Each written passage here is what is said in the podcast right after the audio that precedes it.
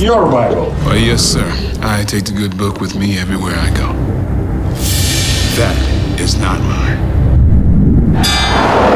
In a foreign land where corrupt men will stop at nothing to get their amusement and money, a former champion must enter a whole new ring. It's incredible that I'm sharing a cell with George Chambers here. In this facility, we think very highly of fighters. You're a great champion. But in here, I am the champion. You know what it feels like to be in here for nothing? You better turn around and get me the fuck out of here. I will. Do not stop me from doing what I have to do. I ain't fighting, man. Listen, George, we're all gonna make a ton of money. Motherfucker, I'll kill your motherfucking ass. Go with the program. Best way to stay healthy.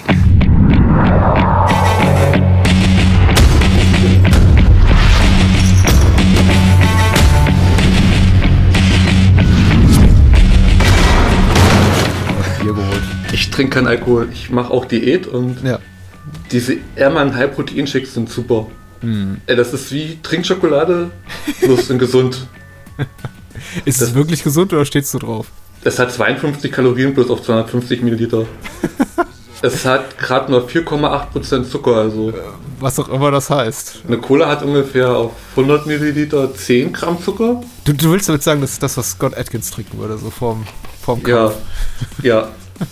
Ich weiß gar nicht, was der für Diäten macht. Also der postet, der postet relativ wenig davon. Also ich, der dreht, glaube ich, jetzt wieder Filme. Mhm. Deswegen ist ja sein Art of Actions auch gerade in Pause, wie es aussieht. Also Du meinst deine YouTube-Reihe?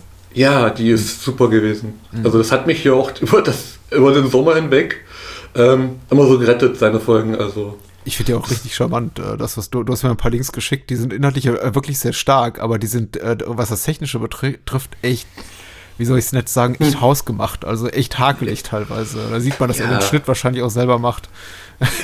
das, das ja, also das ist halt. Und der teilt dann auch wahrscheinlich den Bildschirm mit seinem ähm, Gegenüber, so, wo sie sich nochmal die Clips von ihm angucken. Also es, es ist aber wirklich nett und es hat mir halt ähm, so ein bisschen den Sommer gerettet und erstmal gezeigt, wie viele Leute man hinter der Kamera eigentlich kennt oder kennen sollte oder kannte. Und wa was es doch für Unterschiede in Ansichten gibt, wie ein Actionfilm sein muss. Also, das ist ja unfassbar. Ich- habe so ein Video angeguckt mit Michael J. White und äh, in, Folge dessen, ich glaube, irgendwann reden sie auch über ähm, Scott Atkins und, und äh, Whites beste Filme und ich glaube, Michael J. White sagt, sein, sein, sein bester sei einer von seinen neueren Filmen, also von Atkins neueren Filmen, Ja. Avengers und habe dann in, dessen, in, in dem Ja. Zuge auch noch Avengers angeguckt. Ähm, Ah, Avengement ist super. heißt der Avengers oder Avengement? Ava Avengement. äh, den hab Avengement. Ich, ja, den habe ich. Ja, Avengement. Ähm, Avenger ist, glaube ich, was anderes. Ich dachte Avengers, okay, aber ich. oh Gott, Warte, ist- Avenger. Ja, das sind Namen, das ist halt. Ähm, aber wir können diesmal keine Namen falsch aussprechen, so äh, absichtlich, glaube ich. Also, es wird schwer. Ich Ja. muss aufpassen, dass ich Isaac sage und nicht äh, Isaac, also sonst. Ist aber auch schwierig. Also, wir Ja. kommen ja gleich zu. äh, Heißt der Florentin oder Florentine? Das weiß ich nicht. Hm. Ist er israelischer Herkunft und ich nehme an, es ist Ja. auch nicht so ein bürgerlicher Name. Klingt, nach, Nee. klingt doch sehr nach einem Künstlernamen. Ja. Nee, ist Avengement, den habe ich auch einer Freundin empfohlen. Mhm. Die ist halt nicht so Action-Fan, aber den hat sie angeguckt und war sofort äh, hin und weg von Scott Atkins in den Film. Mhm. Sie hat dann auch gesagt, sie möchte gern googeln, wie man das Knastnapper macht äh, für ihre Arbeit. Weil sie arbeitete im Kino, aktuell nicht. Mhm. Äh, sonst hätte sie gern mal so Knastnapalm gehabt für schwere Kunden oder Mitarbeiter, die es nicht auf drei bekommen haben. Ich habe das mit dem Knastnapalm auch nicht verstanden, weil für mich sah das nur aus, als ob jemand ein paar, paar Bröckchen Zucker aus der Schale nimmt, heißes Wasser drauf gießt und dann so, Knastnapalm. Ja, das, so ungefähr ist es auch, glaube ich. Also mir ist es nicht. Das, das ist aber wirklich so, wenn der Zucker schmilzt, wird er sehr heiß und dann verfangen sich halt die Kristalle in dein Gesicht. Darum geht es A- wahrscheinlich. Absolut richtig. Ich glaube, das Ja. war, der, der Gedanke, der dahinter steht, Ja. ist mir auch klar. Ich glaube allerdings nicht, dass man in einem echten Gefängnis, wo der, der Film hat jetzt keinen großen Realitätsanspruch, also wir reden immer noch von Avengement, aber in einem echten Gefängnis man tatsächlich in so einem äh, Heißbehälter äh, kochend heißes Wasser aufbewahren würde, sondern wahrscheinlich zugunsten der Gefangenen oder aus Sicherheitsgründen einfach das nur mal irgendwie so auf, auf 60 Grad erhitzt. Ja, das und, wird- und das jemanden damit irgendwie Narben über das ganze Gesicht zu machen, ist, ähm, wird schwierig sein. Es ist super, der Film. Also, er kommt in die Bar und verprügelt alle erstmal. Ist, also zum Glück bewahrt uns ja die, äh, die, die, die, die Altersfreigabe in Deutschland vor, vor Schlimmerem. Hast du den in der deutschen FSK 18-Fassung gesehen? Ich habe ihn auf Netflix gesehen. Auf Netflix ist er unzensiert in Deutschland, offiziell. Die, die aktuell läuft, weil ich habe es auch auf Netflix gesehen, gestern Ja. ist die gekürzte, die da läuft. Ich habe nämlich am Anfang, ich bin über einige komische Schnitte gestolpert und dachte, ja, eigentlich Jesse V. Johnson, ich habe ja schon zwei, drei Filme von ihm Ja. gesehen, so, so schlecht ist der normalerweise nicht beim Schnitt. Und dann, wenn sie ihm die Zähne austreten, Ja. also diese Nummer, die man auch aus American History X kennt, Ja. fehlt einfach mal die komplette, fehlen einfach mal komplett Oh. drei Einstellungen. Nee, als die letztes Jahr lief, lief war der ungeschnitten. Die haben da die ungeschnittene Version laufen lassen haben für eine Woche oder zwei. Ja. Als der da online ging, war der echt unzensiert bei Netflix. Das war auch so, als der Netflix exklusiv Ja. war. Und dann hat der Verleih, äh, der Heimkinoverleih, eine FSK 18 Freigabe beantragt. Und da gelten natürlich nochmal ganz andere äh, Gesetzmäßigkeiten. Erstmal für ungeschnitten haben sie keine Freigabe bekommen. Dann haben sie leicht gekürzt um ein paar 20 Sekunden, wieder keine Freigabe. Und dann nach, äh, wie, wie ich las, äh, ju- juristischem Hickhack und hin und her, haben sie dann für eine 80 oder 90 sekundig ge- ge- gekürzte Fassung die ab 18 Freigabe bekommen. Und das ist die, die mittlerweile bei Netflix steht. Und die kann ich eben leider nicht empfehlen. Es ist immer noch ein sehr guter, temporeicher Actionfilm, aber in wirklich vier, fünf Schlüsselmomenten fehlen einfach eindeutig irgendwelche Sachen. Da, da Ja. hört man dann zwar einen Knall und irgendjemand fällt um, aber es ist kaum noch nachzuvollziehen, wer das war und was da genau passiert ist. Ich habe damals auch nicht gedacht. Ich habe dann geguckt so und dann kann man ja mit so schönen Seiten vergleichen, was so fehlen wird. Das war alles drinne damals. Also ich hatte Glück. Ja, einige. Weil ich, ich, ich las die Letterboxd-Schwärme rein, alle von Ende letzten Jahres ungefähr, Pi mal Daumen, und niemand erwähnte das. Und ich dachte, was habe ich da eigentlich gerade gesehen? Äh, gleich mal Google angeworfen festgestellt, ah, okay, die Fassung ist relativ stark gekürzt. Das ist jetzt leider ähm, bei Dingsbums hier, äh, die den auch mit der Wüste rausbringen, mit Scott Atkins. Das findet er ja super, dass wir ähm, noch haben. Äh, bei Nameless ähm, hat ja auch in einem seiner Art of Acting gesagt, die Deutschen, die mögen noch physische Mädchen. Also da bin ich super beliebt bei denen.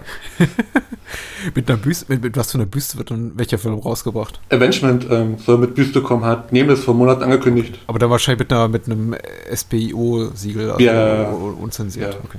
Genau. Mit einer Büste von Scott Ja. Atkins oder was? Ja, mit seinem Gesicht Counterfeit aus dem Film. Ah, okay. Mit den schönen hier ähm, äh, Amalgam überzogenen Zähnen und der, der Narbe im Gesicht und okay. Den Narben, Plural. Genau. Es sah besser aus als manche andere Büsten, die sie veröffentlicht haben. Also es ist trotzdem nicht wert für 150, 160 Euro. Also, also ich finde es nicht so, dass man Du, sich eine Scott. Ja. ganz schwieriges Thema bei mir. Äh, g- kategorische Ablehnung meinerseits für so einen Quatsch. Aber du, je- jeder, wer, wer Spaß daran hat und so viel Disposable Income, ich hab's nicht. Also für mich fällt das allein nur aus, aus Ja. wenn, wenn ich auf meinen Kontostand gucke, Ja. einfach das ganze Thema weg. Das ist für mich überhaupt keine Option, mir so, Ja. sowas zu kaufen. Ja, das kenne ich. Äh, nee, aber ich, das Einzige, wo ich mir eine Büste gekauft habe, war damals bei dieser Matrix Acrylbox. Mhm. Die gab es aber bei Karstadt, äh, Schauland damals noch, für 25 Euro. Mhm. Eine Woche später war sie runtergesenkt auf 20 Euro. Oh. Es hat keiner gekauft damals, diese komische Matrix Acrylbox mit Neo-Büste. Mhm. Da waren alle drei Teile drin und Animatrix und noch unzig Bonus-DVDs. Also, Ich habe es auch genau einmal gemacht und zwar bei der Erstauflage Ja. der Extended Edition vom Herrn der Ringe, The Fellowship of the Ring. Die kam ursprünglich für Okay. rund 100 Dollar oder 80 Euro plus minus mit so einer mit so Buchstützen in Handel. die habe ich auch noch. Die gab es auch immer günstig. Genau, und die gab es dann irgendwann eben sehr, sehr günstig. Und dann konnte ich nicht widerstehen, weil als sie auf, auf den Markt kam, war es mir viel zu teuer. Ich glaube, da wurde die so für 100 Euro plus minus gehandelt. Und plötzlich äh, sah ich die irgendwie für 24,95 und dachte, okay, ja, das sind mir die Buchstützen wert. Ich, ich habe ja so ein Limit bei so, so limitierten Sachen. Also je nachdem, was es ist und was drinne ist, ähm, sage ich jetzt, das ist noch ein Rahmen, was ich mir diesen Monat leisten kann. Ich wüsste eben auch gerne um die Limitation bei solchen Sachen, ehrlich gesagt. Das ist mir Ja. immer ganz wichtig. Es gibt ja zum Beispiel einfach Limited Editions, die keine sind. Zum Beispiel die Wire, The Wire, die HBO-Serie Blu-ray-Box wird seit, seit Erscheinen vor mehreren Jahren immer noch als Limited Edition geführt. Und ich dachte, ja, okay, aber in welcher Stückzahl? 500.000 oder was? Das ist Ja. äh, so limited wie die Bibel. ja, ja, das, das, also wenn es draufsteht, ist das super. Also ich weiß nicht, ich habe ja auch äh, Maniac hier in dieser VHS-Box äh, mit dem VS-Cover. Aber nicht mit der Joe Spinell-Büste.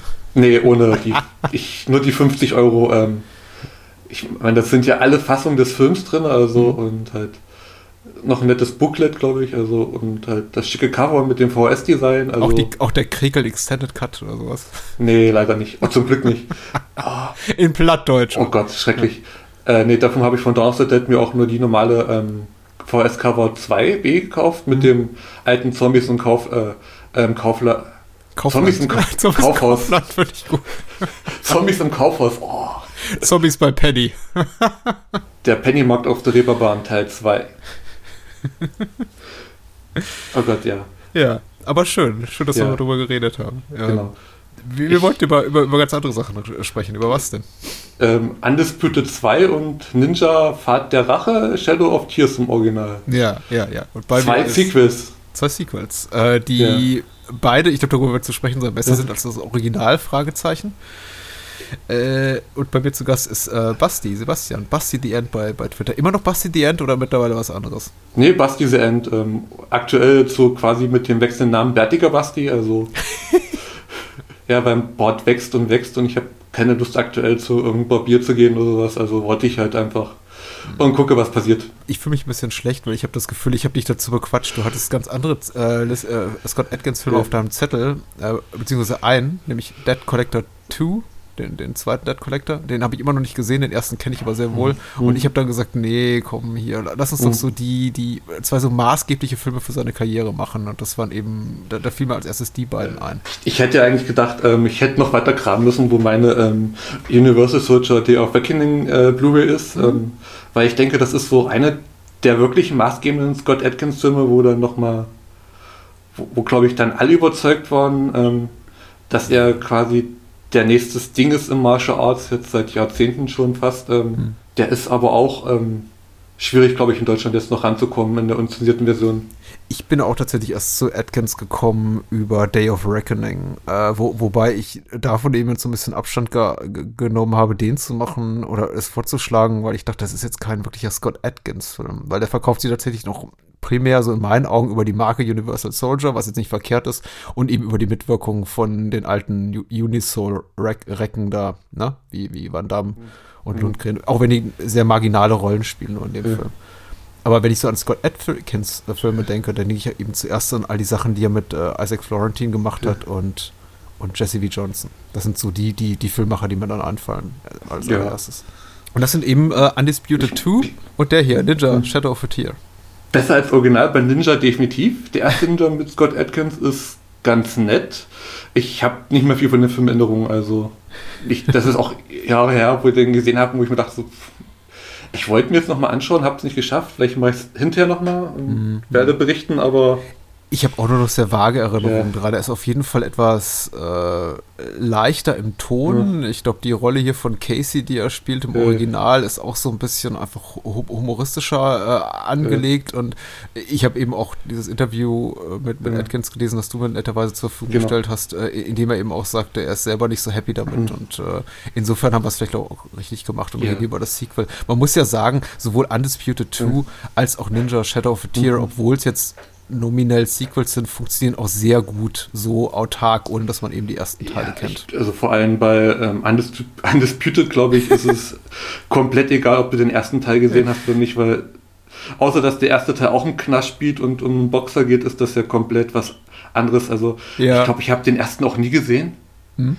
Der war, glaube ich, bei uns auch direkt in Videotheken, oder? Wo es ein Walter Hill-Film ist äh, mit. Ich habe die niederländische Blu-ray-Box irgendwann bestellt, weil es sie sehr, sehr günstig gab. Irgendjemand hat die bei Ebay verkauft, der ersten drei Teile. Und ich habe den ersten auch gesehen. Und der, äh, der erste Teil ist der, der sofort wieder zurück zu Ebay gewandert ist. Und die beiden anderen habe ich behalten. Also ich habe ihn gesehen. Der erste Teil ist ja von Walter Hill mit äh, wegen Rames äh, in, in der Hauptrolle. Und, oh, lass mich nicht lügen. Äh, Wesley Snipes. Wesley Snipes, natürlich. Ja. Äh, das ist einfach in, in, in, thematisch natürlich ein sehr ähnlich gelagerter Film, aber einfach stilistisch was völlig anderes. Und äh, Isaac Florentine hat einfach mit dem Sequel so getan, äh, als, Mhm. als ob es keiner merken würde und äh, wegen Rames neu gecastet mit Michael J. White, was ich ja super lustig finde, ehrlich gesagt. Ja, Frech. frech, aber ich glaube, der hat doch einen anderen Namen. Also die haben komplett alles neu gemacht. Es ist halt jetzt ein komplett anderer Boxer und anderes Setting. Also Naja, es ist, äh, Er nimmt ja schon Bezug auf den ersten Teil, als dass er äh, ihn so zeigt, also se seine Figur als schon wieder auf dem äh, Abstieg äh, befindlich. Und er macht jetzt irgendwie, macht jetzt hier Iceman, äh, macht da Werbung für Wodka in, in, Russland und ärgert sich darüber, wie, wie, wie, wie tief er gesunken ist. Und der erste Undisputed endet ja quasi mit Wing Rames in der Michael J. White-Rolle, der äh, dann auf, auf, auf dem absoluten Höhepunkt seiner Karriere ist. Also er nimmt schon kurz Bezug darauf, aber dadurch, dass es eben ein neuer Schauspieler ist, der auch wirklich Martial Arts Fähigkeiten hat, ist es komplett vergessen nach ungefähr ja. 30 Sekunden, dass es den Film erst überhaupt gab. Genau. Und wir dürfen nicht vergessen, Michael J. White war Spawn. Also ja. Oh, Ma Michael J. White generell aus ganz vielen ja. tollen Sachen. Also die Filme, die er macht, sind nicht immer toll, aber er ist immer toll in den Filmen. Ja, der, der ist super. Spawn habe ich als Kind geliebt oder Jugendlicher. 98 war der, glaube ich. Da war ich 14, okay, Jugendlicher. Mhm. Also als Kind, der war ab 18. Äh, aber nur der äh, Director's Cut, der anwettet. Ich habe die Kinofassung natürlich nur gesehen, die ab 16 war. Ja.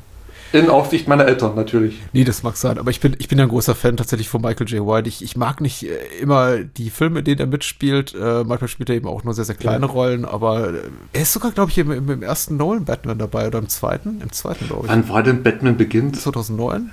Ah, The Dark Knight war es, dann hat, da hat er Gambo gespielt, im ja. zweiten Nolan, dann quasi Batman.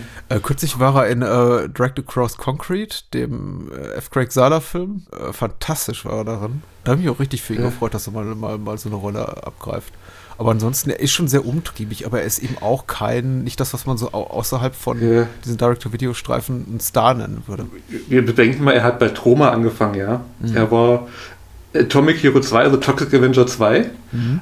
hat er den äh, einen Bösewicht gespielt und musste die Kampfszene choreografieren am Anfang. Weil er sagt, er hat Ahnung von Martial Arts zu äh, Lloyd Kaufman. Das hat dann damals für Troma schon gereicht, dass er da bekommt. Also mhm. er war auch im ersten Universal Switcher mit dabei, hat dann Soldat gespielt er hat eine größere Rolle in einem der Sequels gehabt, aber es gibt so viele. Ich meine, es war das. Im zweiten, da hat er sich noch ja. äh, bei Scorpions aufgeregt, weil Van Damme hat ihn so ein bisschen schlecht rausgeschnitten, also die Action-Szene ja. mit ihm. Ja, ja, ich glaube, das war das, das, das erste Kino-Sequel, ja. bevor, bevor es dann zu den Fernsehfilmen ging, dort hat er auch nicht mitgemacht, ja. Äh, Black Dynamite haben wir mal im Bahnhofskino besprochen. Der Black Exploitation äh, Hommage-Film, oh ja. Ja, richtig cooler Schauspieler, auch jemand genau wie Scott Atkins, der glaube ich immer noch so auf seinen großen Karrieredurchbruch wartet. Ich weiß immer nicht, wann der noch kommen soll, weil Michael J. White ist noch mal ein paar Jahre älter als Scott Atkins und äh, ich weiß nicht, ob da noch so viel ich, passiert, ehrlich gesagt. Ja, der gut Atkins kann sich immer noch mit rühmen. Er war äh, in X-Men Origins Wolverine dabei. Ja, ja, ja. Er hat ähm, Batman X gespielt, also quasi Deadpool, nachdem äh, Ryan Reynolds den Mund zugenäht bekommen hat. Er hat dann quasi den finalen Kampf gegen ähm, Hugh Jackman gemacht. Also man sieht es auch, wenn man wenn man es weiß, sieht man, dass es Scott Atkins ist, so von den mhm. Bewegungen und Kämpfen, ja, die er da macht. Das ist super. Äh, Doctor Strange war ja auch einer der Bösewichte, genau.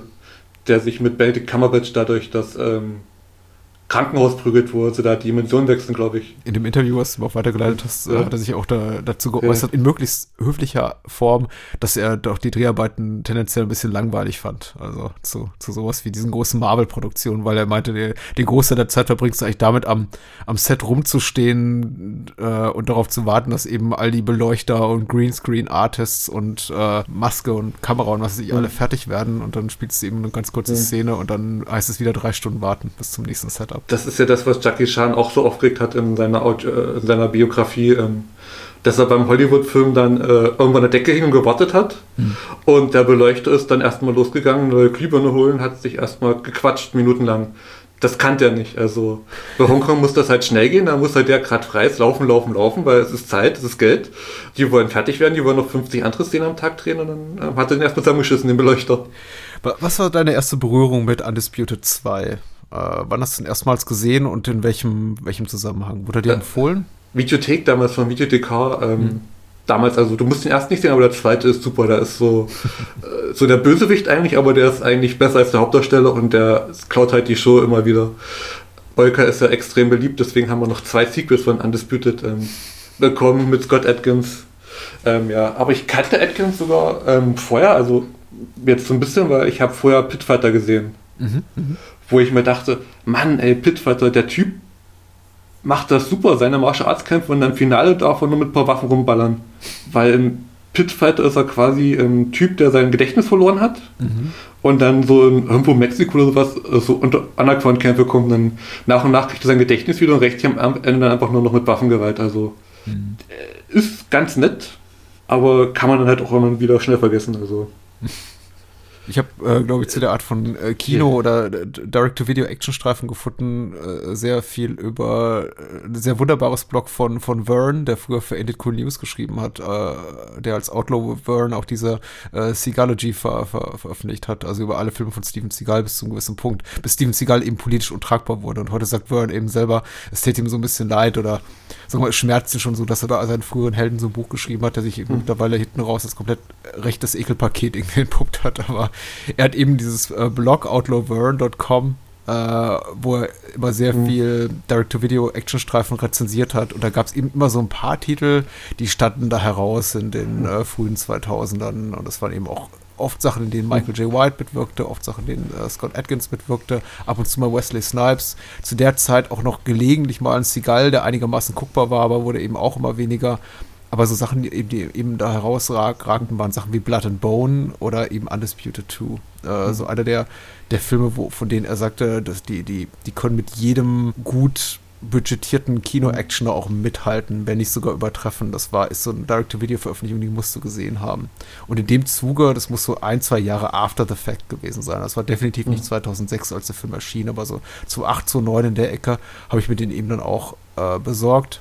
Und ich war echt sehr angetan. Also ich fand ihn, fand ihn wirklich super. Und dann, als, als ich Scott Atkins darin sah, dachte ich, ach, den kennst du doch. Und dann fielen mir eben auch so ein paar Sachen ein, wo ich ihn gesehen hatte. Zum Beispiel kurz zuvor in uh, Born Ultimatum, wo er auch eine kleine mhm. Rolle hat.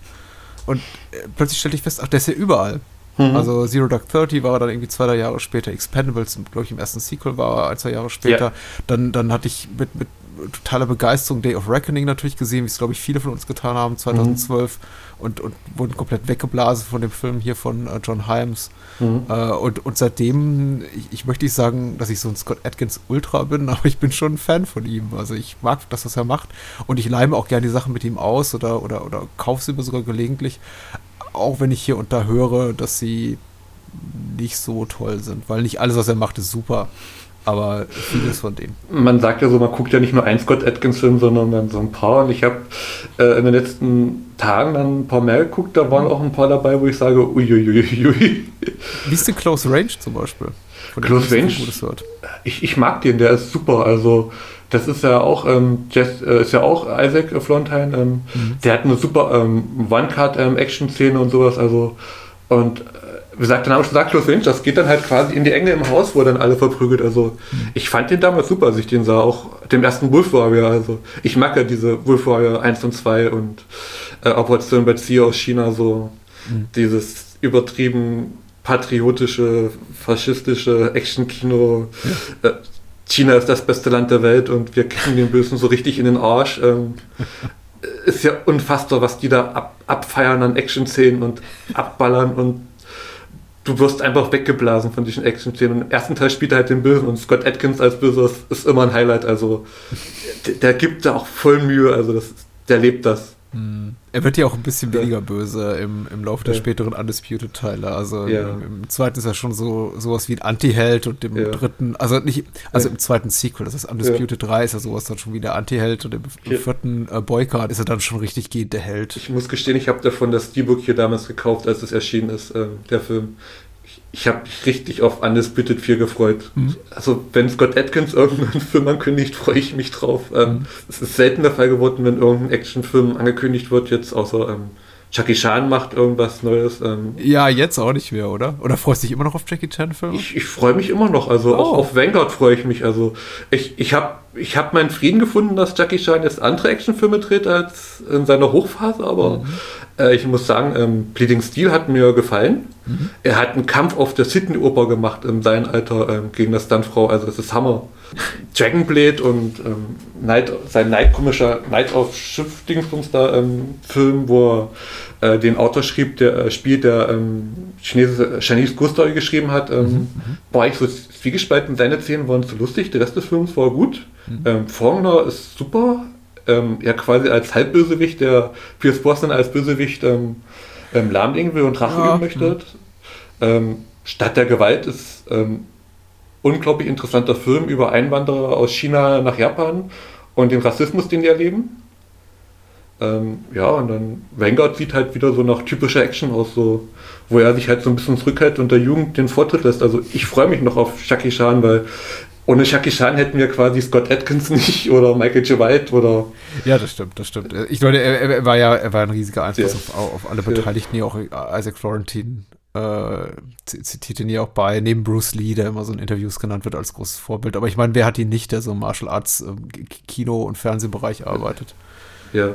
also selbst mich als Kind, ähm, Wochenenden Godzilla oder Shaki Chan, Schlange im Schatten des Adlers. Also ich habe den so oft gesehen, ich kann den Trick mit dem Teller nachmachen. Also wo er den auf der Hand trägt mit dem Wasserschal und dann so mhm. seine Hand bewegen muss, dass kein Wasser rauskommt. Ich habe das Kind als Kind das geübt bis ich auch kein Boss mehr versteht habe. Also hätten wir eine Kung-Fu-Schule gehabt im Nachbarort und nicht nur Judo, hätte ich auch Kampfkünste geübt. Also Judo war damals als Kind doch nicht so ansprechend. Also. Momentan ist Kontaktsport schwierig. Mal, mal, ja. mal gucken, wo, wo wir sind, wenn in, in, sechs oder zwölf Monaten. Vielleicht hören uns jetzt irgendwelche Menschen im Jahr 2022 und sagen, ach, alles vorbei.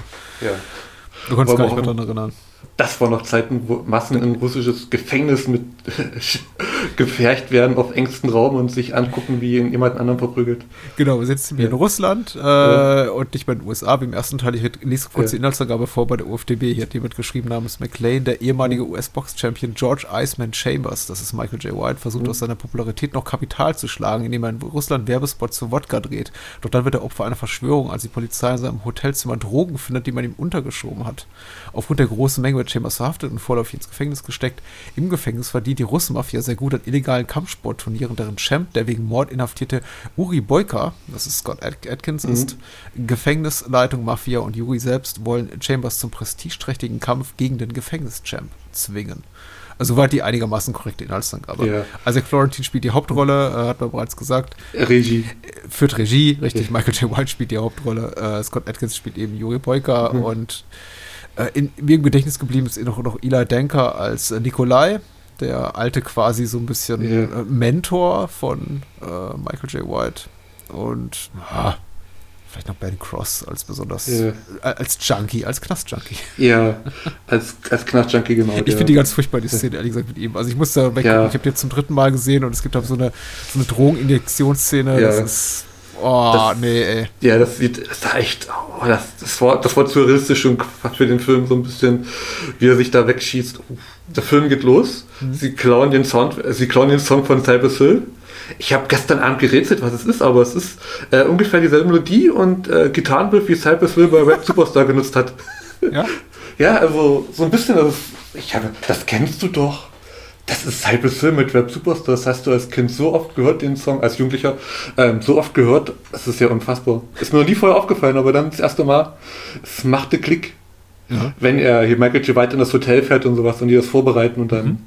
kommt doch diese komische Hip-Hop-Beat mit so ein bisschen Gitarrenriff. Das ist so, definitiv ist das dieselben Samples, die Cypress Hill genutzt hat. Oh, ich bin dankbar äh, für, für die Erkenntnis, ja. weil ich, ich bin ja. überhaupt nicht bewandert in der Art von Musik, deswegen. Und dann taucht halt ähm, Scott Atkins auf und klaut einfach die Show. Er, er springt auf dieses Ringseil drauf, bleibt stehen und macht einen Vorwärtsleiter nach vorne. Mhm.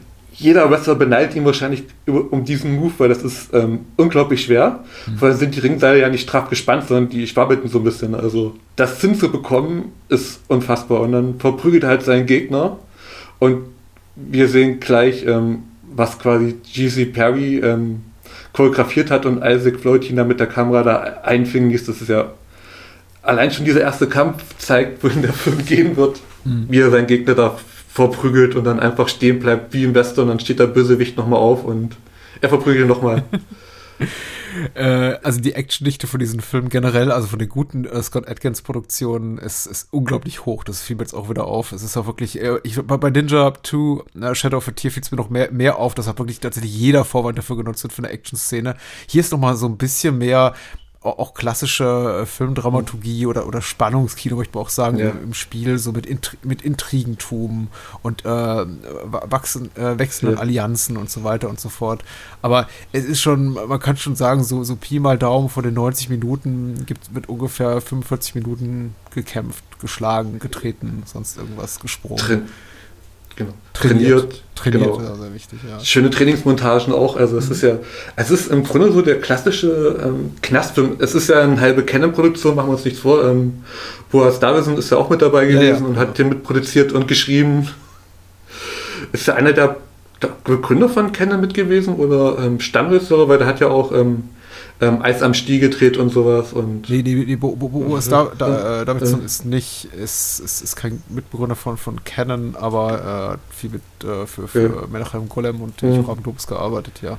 Äh, und, und mittlerweile finde ich auch ganz erstaunlich, dass er sich so aus seiner frühen Karriere da so im israelischen Kinofilm entwickelt hat, zu so einer wirklich wi wichtigen Produzentenrolle in Hollywood für diese Art von Kino. Also hat er Ja. einiges gemacht hier auch mit Florentine zusammen. Und er hat Expendables auch produziert, also darf man nicht vergessen. Also ich glaube, ohne ihn würde es so manchen Actionfilmen nicht geben. Also er hat. Ja, er, er produzierte bestimmte Art von Actionfilmen, die sehr, ja, sagen wir mal so, die, die nach strengen Kriterien jetzt nicht so, irgendwie keine strengen Qualitätskriterien erfüllt, sowas wie, wie das, er hat auch ganz furchtbare Sachen Ja. gemacht, wie das Day of the Dead Remake zum Ja. Beispiel. Das Bloodline-Remake? Also, es gibt ja mehrere Day of the Dead Remakes. Ja, ich glaube, das, das, das ist das erste, Mhm. das ist nicht ganz so schlimme. Das mit dem krabbelnden Baby an der Decke?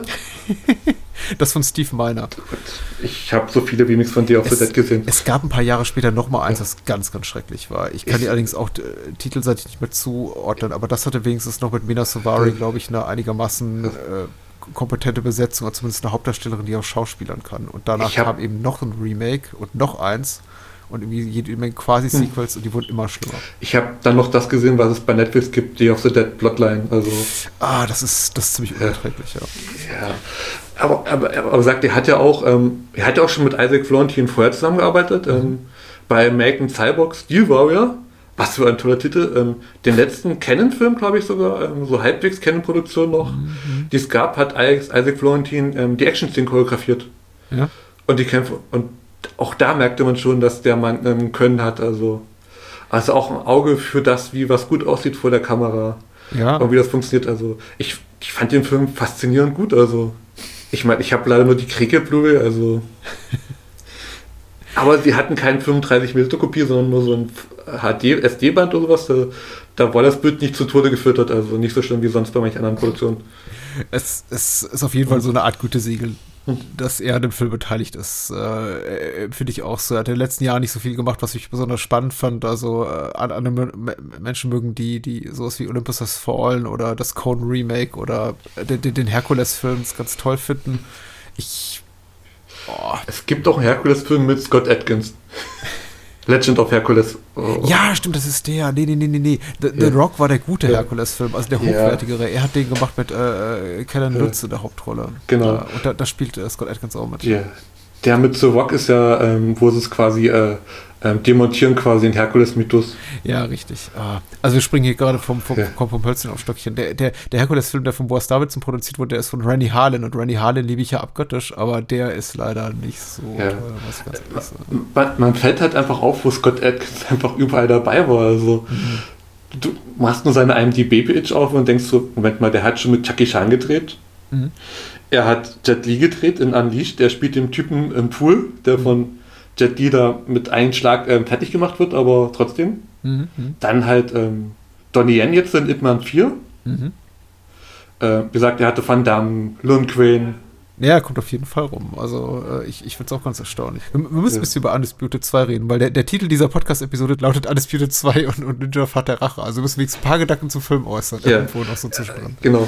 Also ja, ähm, Undisputed 2 natürlich. Ähm, ich, ich war, ähm, ich habe den ja schon ein paar Mal gesehen, aber der hat mich wieder bekommen quasi bei dem ersten Verrat ähm, Ja. von dem Junkie, das ähm, Michael J. Walter. Ich dachte mir so, okay, das wird jetzt ein langes Finale. Also, ach scheiße, da war ja was. Und dann so, das, hat mich wieder mitgenommen. Also so, wo er dann nochmal so draußen leiden muss, so wie in diesem typischen Knastfilm halt, ähm, der kommt, wo der Hauptdarsteller halt quasi in die Einzelhaft kommt oder draußen gefüttert wird. Ähm, und dann alle sich für ihn stellen und dann auch ähm, Bolka auf einmal so einen Lichtmoment hat und merkt so, oh Gott, ich will den aber nochmal besiegen als ehrlicher Kämpfer hier. Ähm, guckt sie dir an, Muhammad Ali, ähm, die Griechen, die Asiaten, die Amerikaner, die haben das aus eigenem Willen Kraft geschafft und ich will der Beste von allen sein.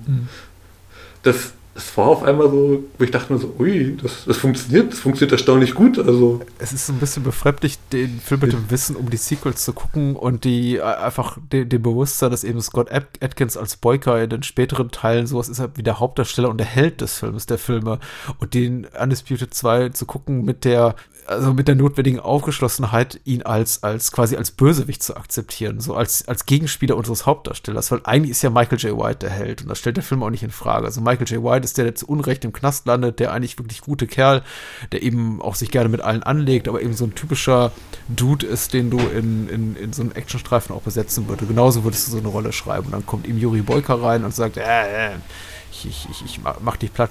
Es dauert so fünf Minuten, dann bin ich wieder voll drin. Und ich nehme das eben auch Atkins ab. Ich finde auch seinen Akzent toll. Das ist eben auch was, das finde ich Atkins auch wirklich bemerkenswert, in einem bemerkenswerten Ausmaß unterscheidet von vielen Schauspielern, die in, in, seinem Bereich so tätig sind. Er kann richtig gut schauspielern. Hat, hat das Florentine nicht in seinem Interview gesagt? Der hat ihn ähm, gefunden bei der Shakespeare-Schule oder sowas, Dramaschule? Ja, der, der, der, hat einige, ja, und er hat ein paar TV-Filme gemacht für die BBC. Also er ist gar nicht so als, als, als Körperdarsteller oder als Martial Artist bekannt geworden. Der einen ersten Schritt hat, der wirklich so im klassischen äh, TV-Adaptionen und auch am Theater gemacht, als, als normaler Schauspieler in klassischen, äh, klassischen Stoffen. Ja. Ähm, und und gerade, also wir haben kurz Avengement ja. vorhin angesprochen, was das kurz, relativ ausführlich ja. sogar, äh, da ist er richtig gut. Also da, da, da saß ich fast gestern fassungslos davor und dachte, meine Güte, ey, das, das hätte, könnte hätte ein, ein Chuck Norris, ein Van Damme, auch ein, ein Jackie Chan, ein, ein, nennen, sie, nennen sie alle beim Namen Jet Li, nie hinbekommen, was er kann. Ja, das ist wahrscheinlich auch, was ihm so ein bisschen ausmacht. Also deswegen ist er ja quasi ähm, der Actionheld unserer Generation, der halt nie einen richtigen Blockbuster haben wird. Ähm, Warum hat die, nicht? Ich weiß es nicht. Ich meine, er ist jetzt auch über 40, vielleicht ist er halt. Vielleicht will er es auch nicht mehr oder hat sich jetzt damit. Nicht abgefunden mit dem, was er dreht? Ähm, ist er vielleicht ganz glücklich? Ja, das, das, das scheint schon so zu sein. Ich, ich habe auch so ein bisschen das Gefühl, er hat ja in Interviews ab und zu gesagt, es ist, er wird es nicht verkehrt finden, auch in höher budgetierten Produktionen mitzuwirken, aber er scheint eben auch, er wirkt immer sehr, sehr ausgeglichen und glücklich mit dem, was er so tut. Also auch teilweise in Filmen mitzuwirken, die eben wirklich für kleine Tatortbudgets ja. entstehen und nicht für 50 oder 100 Millionen Dollar. Ich fand es ja. so interessant, in diesem Interview mit Isaac Florentine zu lesen, dass er eben, also ich möchte nicht sagen, es ist ein Diss, aber äh, Isaac Florentine sagt eben auch ganz offen heraus, dass er Atkins möglicherweise fast zu, für zu, nicht schmächtig, aber zu etwas ja. zu klein für die Rolle als Gegenspieler von Michael J. White hielt. Der Michael ja. J. White, der eben ein extrem muskulöser Mann ist, von über 1,90 Meter größer. Ja. Und ähm, Scott Atkins ist eben fast einen Kopf kleiner und äh, hat, hat nicht ganz, sagen wir mal so, den, den körperlichen Umfang wie Michael J. White. Und dann haben sie ihm äh, Pla Plateauschuhe zur Verfügung gestellt und ähm, eine dicke Bomberjacke angezogen, die damit ausgestopft war. Aber unabhängig davon, von diesen ganzen Requisiten, die ihm dabei helfen, die Rolle auch so zu verkörpern, Körper ist eben äh, tatsächlich äh, einfach nur durch sein Charisma und durch seine Schauspielkunst finde ich ähm, Scott Atkins in jeder Sekunde glaubwürdig als ernstzunehmender Gegenspieler da von äh, Iceman, George Chambers. Man mag wirklich glauben, der hat keine Chance gegen den irgendwann. Das, das ist halt das, und das war, glaube ich, auch das Faszinierende damals für uns, so zu sehen, wie ähm, du, du, du, siehst da halt diesen Actionfilm, der direkt DVD erschienen ist in der Bibliothek damals noch, und dann äh, siehst du da Dinge, die du sonst im Kino selten gesehen hast, weil damals hattest du nur Born im Kino. Mhm. Born ist halt nun das, das Schlimmste, was du in Actionfilm antun kannst zum Teil. Also ich verstehe, was Regisseur machen will und wie er es gemacht hat, aber alter Falter ähm, sind die Kampfszenen zerstückelt und du musst halt aufpassen, dass dir nicht schlecht wird. Ja, ich mag die Bond-Filme, aber die Action-Szenen sind nicht die, also die Kampfszenen ja. sind nicht die stärksten Momente. Ja. Genau. Ja, die Bond-Filme sind super. Also mit dem hat er auch wirklich alles selber gemacht, auch mit Scott Atkins. Also wenn du das Making-of siehst, was hinter der Kamera, was die, was die da abliefern. Ja, das ist Atkins. so traurig, ne? Im ja, Vergleich zu dem, was man dann am Ende sieht in der geschnittenen Fassung. Ja. Das, er, er missachtet ja alle Action-Filmregeln, so die 180-Grad-Regel, die eigentlich so die wichtigste ist, die man ähm, befolgen sollte. Mhm also ich mal kurz für alle erklärt, 180 ähm, Grad ist quasi, wir sehen die Szene von vorne und zwei prügeln sich. Und dann musst du halt quasi diesen Bereich auch immer so einfangen, dass man halt, wenn jemand links steht, dann dass auch die Schläge nach links gehen und nicht auf einmal von hinten gefilmt sind, der nach rechts schlägt. Ja. Also auch im Großaufnahmen, Nahaufnahmen passen, dass das halt so für uns als Zuschauer wirkt und funktioniert, weil sonst bist du halt komplett raus und das, das hast du halt dauernd bei diesen Bourne-Filmen in den, durch diese schn schnellen Schnitte und die Kamerawechsel ist das halt, irgendwann bist du halt verloren in so einem ähm, Ja, Paul. Greengrass kommt ja Ja. aus dem Dokumentarfilmsektor Ja. und er hat eben einfach diese Ästhetik direkt mitgenommen in sein Actionkino und das kann man jetzt auch gut finden. Und ich meine, es funktioniert ja auch teilweise relativ gut, auch in sowas wie United 93, der auch so ein bisschen diesen dokumentarischen Anspruch hat, aber ich verstehe, was du meinst. Ich habe gerade im Born Ultimatum äh, ja, geht's mir auch einen Schritt zu weit. Ja, und wie gesagt, und dann hast du halt Scott Atkins und du siehst diese Making-of und denkst dir so, krass, was der da abliefert mit, mit dem oder so. Das ist der, das ist der Typ, den du vorher noch äh, in Undisputed 2 gesehen hast und äh, Pitfighter. Weil in allen anderen Filmen davor war er halt nur Statist und kurze Nebenrolle. Also ich habe ihn nicht mehr erkannt in Spion wider Willen mit äh, Chucky Chan, also nichts. Und dann, und dann sowas und dann es war halt auch ein bisschen weg, glaube ich. Also er hatte so Nebenrollen, hatte diese typischen Bösen gespielt. Und dann kam The Tournament und ich dachte mir so, den Typ kennst du doch irgendwoher, diesen Kampfstil. Ach, das ist Scott Atkins. Krasser Typ. Also das, das ist alles so viele Jahre her, wo, wo man sagen muss, wenn man wirklich Actionfilme mag, begleitet einen halt Atkins und bei vielen ging es halt wirklich äh, los mit Undisputed 2, weil der, der war damals der Geheimtipp schlechthin, also Ich, ich, ich glaube auch. Also die, so die Atkins-Rakete ist auf mehreren Stufen gezündet. Und ich glaube, Undisputed 2 war so der erste große Schub für wirklich für ihn. Also so im, in dem, in dieser Nische der Menschen wie unsere Wenigkeiten und Leute, die eben auf diese Art von Unterhaltungskino stehen, auf diese Art von Actionkino stehen, da war das auf jeden Fall so ein Ausrufezeichen und, und man, man wurde zum ersten Mal so richtig drauf gestoßen auf einen neuen, neuen möglicherweise Star, der da wirklich Großes leisten kann. Und auch mit Isaac Florentine, Regisseur, der wirklich Tolles leisten kann. Also obwohl Isaac Florentine auch schon vorher ein, zwei andere Filme gemacht hat. Und die, die nächste Stufe war für mich dann ehrlich gesagt der Universal Soldier Day of Reckoning. Weil weil der einfach auch in der Größenordnung nochmal was ganz anderes war als sowas wie Undisputed 2. Was nicht heißen soll, dass es jetzt sein, größter Film bis zu dem Zeitpunkt war. Also sicher war der Catherine Bigelow-Film hier Zero Dark Thirty und Expendables 2 teurer. Das waren teurere Filme. Aber das waren eben alles Filme, in denen Scott Atkins relativ kleine Rollen hatte. Und Day of Reckoning war eben so für mich der zweite Film in meiner Wahrnehmung, der wirklich auch ein Scott Atkins-Film war. Zum großen Teil. Auch wenn der Film so tat, als sei er ein Universal Soldier-Film. Ja, ja, da- ja, also Atkins ist wirklich, also man hat ihn damals vergessen, dann kam ja auch schon Alles Bitte 3, wo ich mir dann, Ja, ja. Alter, so, so, so oh, Alles Bitte 2 hat dir super gefallen, oh, jetzt kommt ein dritter Teil auf einmal, Mhm. vier Jahre später, was heutzutage so mit Sequels, wenn was erfolgreich ist, eine echt lange Zeit ist. Ja. Alter Falter, und dann war er halt quasi der Gute und hat dann nochmal eine Schippe draufgelegt. Also, ähm, wir müssen nicht erwähnen, äh, Scott Atkins ist eigentlich nicht diese, diese muskelverkackte russische Kampfmaschine, wie er bei Undisputed wirkt. Der ist schon ein bisschen schmaler. Der muss halt immer viel Gewicht auflegen und hat vor den Kämpfen, die sie gefilmt haben, im Ring Push-Ups gemacht, dass er halt nochmal mehr so aufgepumpt und stark wirkt. Ja, er, wirkt durchaus, er wirkt sehr bedrohlich in dem Film. Ja. Tatsächlich. Aber er hat ein Tempo drauf, also wo ich mir dachte, so, das haben die nicht, das haben die wirklich so gefilmt, denke ich mir mal. Also ähm, auf 22 Frames, sondern auf 24 abgespielt sah es jetzt nicht aus, so dieses abgequänkte, was, was ja sehr gern genutzt worden ist, damals auch schon bei Hongkong Kino. Ja, das ist, äh, also was er körperlich da in der Lage ist zu leisten, ist einfach doch mal so, so Next Level Shit, würde ich, würde würd ich auch sagen. Also du, du guckst dir das an und man mag vielleicht einfach auch, weil ich, ich glaube, viele Menschen, die uns vielleicht jetzt auch zuhören und den Film nicht gesehen haben, denken sich jetzt, oh, Knastfilm, oh, muss es sein? Überhaupt das, das ganze Thema, die Handlung ist nicht wahnsinnig originell, die Nebenfiguren, die Handlungsstränge, also auch dieser Twist, der dann, der, der Film will einem auch dann später in der Handlung so einen Twist verkaufen, von wegen sein Manager hat ihn hintergangen, also Michael J. Whites, Whites Manager. Und ich glaube, jeder, der schon drei Filme gesehen hat in seinem Leben, wird schon eine halbe Stunde vorher wissen, dass, was, was da passieren wird. Ja. Also der Film ist jetzt streckenweise inszenatorisch, äh, aber erzählerisch eben überhaupt nicht originell oder besonders attraktiv. Aber in jeder Minute, in der eben Michael J. White ist auch toll, ich meine, ich möchte das gar nicht unter den Tisch kehren, aber in jeder Minute, in der eben Yuri Boyka, Scott Atkins zu sehen ist, den, weißt du einfach, du bist in der Präsenz eines, ein- eines Stars einfach. Der hat so eine, so eine Ausstrahlungskraft und wenn der sich eben bewegt, also Scott Atkins, Ja. er war ja damals noch vergleichsweise jung, Ja. äh, Man merkt eben auch, wenn man jetzt äh, Filme sieht aus den letzten pa- paar Jahren, es, es, es wird so, es wird nicht langsamer, er ist immer noch ein, äh, er sieht jetzt mit, mit Schritte 40 fantastischer Mhm. aus, als ich in meinem ganzen Leben jemals aussah. Also das ist äh, ein, unglaublich beeindruckende Athletik, die er zur Schau stellt. Aber er ist eben da so richtig so in seiner, auf dem Höhepunkt, glaube ich, auch seiner, seiner k- körperlichen Kraft und Leistungsfähigkeit da mit 30 Jahren. Das ist einfach, das ist irre. Ja. Das ist irre, was er da macht. Ja, der. äh, Ich kann das teilweise gar nicht nachvollziehen. Ich gucke das an und denke mir, was? Ja, er springt ähm, bei diesen seinen Trainingsmontagen ähm, ist ja meistens so auch One-Take zu längeren Einstellungen, dann springt er halt ein bisschen langsamer, schneller abgespielt, ähm, einen auf die Brust, macht dann so einen Vorwärtsflip, springt den nächsten noch auf die Brust und tritt dann den nächsten Gegenkopf äh, in, in quasi einer Bewegung und fliegt dabei durch die Luft. Und macht dann noch diesen berühmten Guyver-Kick, wie den nennt. Den hat er vom Stuntman, der damals äh, Guyver gespielt hat. Den Guyver gespielt hat Ah, in diesem Mark Hamill-Film war das, glaube ich, hier, äh, diesen Manga-Verfilmung aus Hollywood, glaube ich, ist der von Stuart Gordon. Weißt du, Gordon? Ich glaube, es war Stuart Gordon. Mit diesem komischen Anzug da, wo er dann Ah, bin ich ganz sicher. Ja. ja.